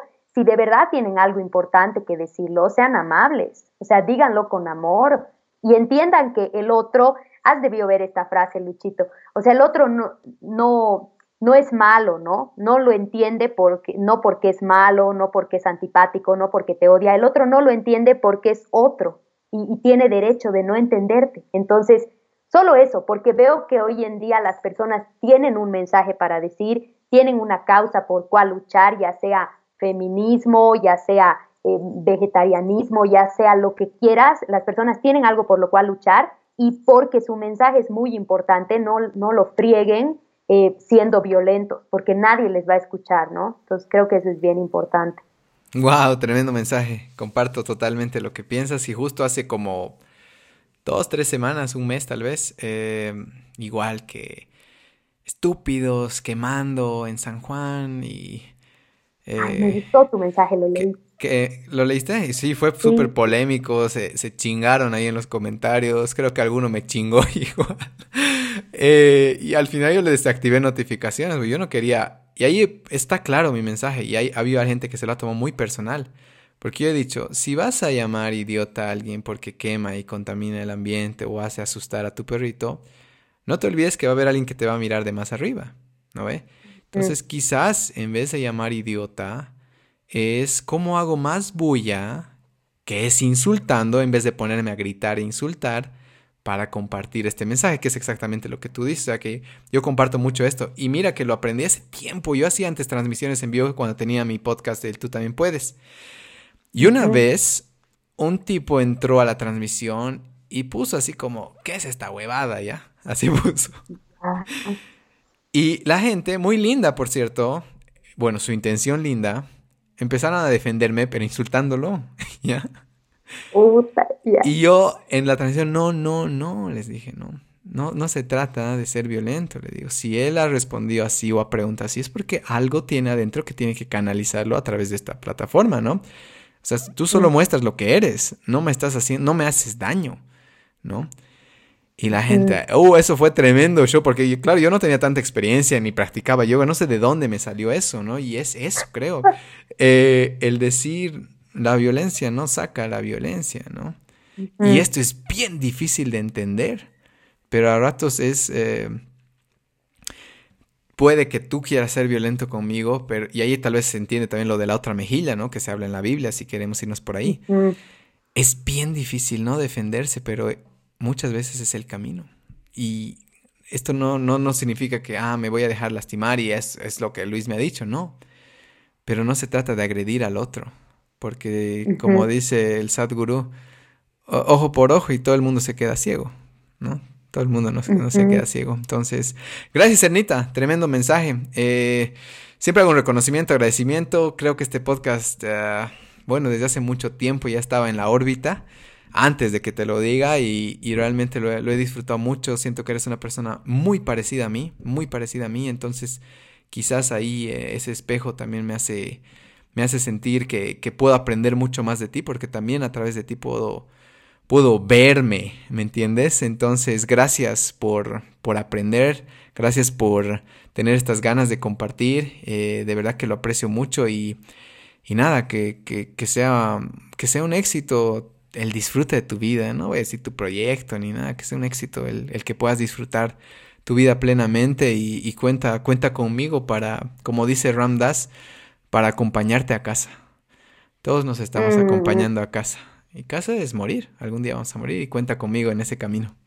Qué hermoso, Luchito, te, te agradezco mucho, me siento muy honrada de que me digas que en alguna manera somos parecidos porque yo te admiro muchísimo hace mucho tiempo creo que aportas de verdad muchísimo valor a esta comunidad. O sea, yo, yo me siento muy dichosa de, que haya una persona como tú en, en, todo lo único y auténtico que eres de corazón, te lo digo. Una cosa más, bueno, nos hemos encontrado entre habladores.com, ¿no? Pobres los que van a escuchar, pero yo creo que se van a divertir. Pero en el budismo dice que hay un número contado de encuentros en tu vida. Y eso es algo que no tomamos en cuenta, pero o sea, cada persona que se te aparece en tu vida es una menos dentro de una lista o una más dentro de una lista que es contada, no vas a conocer a, tantas personas, ¿no? Entonces es, eh, o sea, es muy lindo haber coincidido contigo y que estés en esa lista de esas personas, quién sabe para qué, cosas más. y de igual manera, Luchito, cuentas conmigo para cualquier cosa, te digo. Te valoro mucho, valoro tu trabajo y, y pues aquí me tienes como, como tu amiga, tu fan, tu seguidora. Y gracias a todos los que nos van a escuchar hasta ahora. He dicho cosas polémicas, qué barbaridad, pero vamos a estar encantados, ¿no, Luchito, de, de escuchar qué nos dice la gente. Sí, sí, seguro vamos a tener esa oportunidad también de que las personas den su punto de vista de todo lo que concuerden o no con nosotros. De eso se trata Equilibrium, del poder conversar y escucharnos y llegar, no siempre, aunque ahora voy a hacerte caso a ti, no, sino a llegar, ok, si piensas así, fantástico, yo pienso así, y, bueno, si al final quieres hacer más bulla con tu mensaje, pues sé creativo y hazlo, ganame, ¿no? Ganás más bulla que yo y quizás ahí eh, algo se satisfaga dentro de, tu ser, pero al final creo que no, bueno, al menos yo ya, ya no busco tener la razón, sino un compartir y, y bueno, agradezco mucho esta exquisita, exquisita charla contigo. Gracias por lo de la lista, no, no sabía y lo, voy a usar seguramente en otros podcasts que no te extrañe. Gracias, Ernita. Eh, que estés muy bien. Cuenta con lo que para lo que me necesites. Ahí estamos. Y gracias a las personas que han llegado hasta acá, pues significa que, que los hemos cautivado con este tipo de temas y nada, sean libres de escribirnos, de compartir su experiencia en una story, qué les ha parecido y, y realmente por qué pido compartir y que nadie me hace caso, muy pocas personas me hacen caso es porque quizás alguien necesita escuchar algo así. Quizás alguien necesita o le va a aliviar el entender que, que en su origen están muchas respuestas o que quizás quiere empezar a bajar a su, con su, nivel, a su consumo de nivel de carne. Eh, un sinfín de cosas que hemos hablado. Entonces, gracias por llegar hasta acá. Gracias, Ernita. Y pues nos vemos en un segundo round, seguro que sí. Genial. Gracias, Luchito. Chao a todos. Chao a todos. espera, última cosa, última cosa. Dale, dale. Esta frase que, quiero decirla y que ahorita me ha llegado a la cabeza, así que seguramente hay que decirla, que pues nuestro propósito es, venir a ayudar a las personas, ¿no? Y si no podemos ayudarlas, al menos no lastimarlas. Así que eso nomás. Está bueno. Gracias, Ernita. Gracias, Listo. Listo, chao a todos. Antes de que te vayas, muchísimas gracias por escuchar Equilibrium Podcast. Estoy seguro que te llevas algo de este episodio y te pido un favor. ¿Podrías compartir lo que aprendiste en tus stories y etiquetar a Equilibrium Podcast? Me encantaría saber qué te llevas para recompartirlo en nuestra página y que otras personas se beneficien de este aprendizaje. Gracias. Recuerda suscribirte al podcast en Spotify, Apple Podcast o Google Podcast para que te llegue una notificación cada vez que lancemos un nuevo episodio. Si has estado escuchando Equilibrium por un tiempo y te ha hecho bien, sumarte a nuestros proyectos además de enriquecerte nos ayuda a mantener el podcast activo. Aparte que así también nos llegamos a conocer de frente. Como te dije al principio, tenemos el club de lectura, el club de escritura Equilibrium Yoga y también si es que estás pasando por un bajón, puedes escribirme y preguntarme por los servicios de coaching. Me encanta dar la libertad a alguien de contar su historia en total confidencialidad y poder ayudarle a salir del mal rato. Te aseguro que es posible. Lanzamos un episodio por semana y también ten en mente que tenemos más de 70 episodios para poder inspirarte y relajarte al mismo tiempo. Hasta la próxima.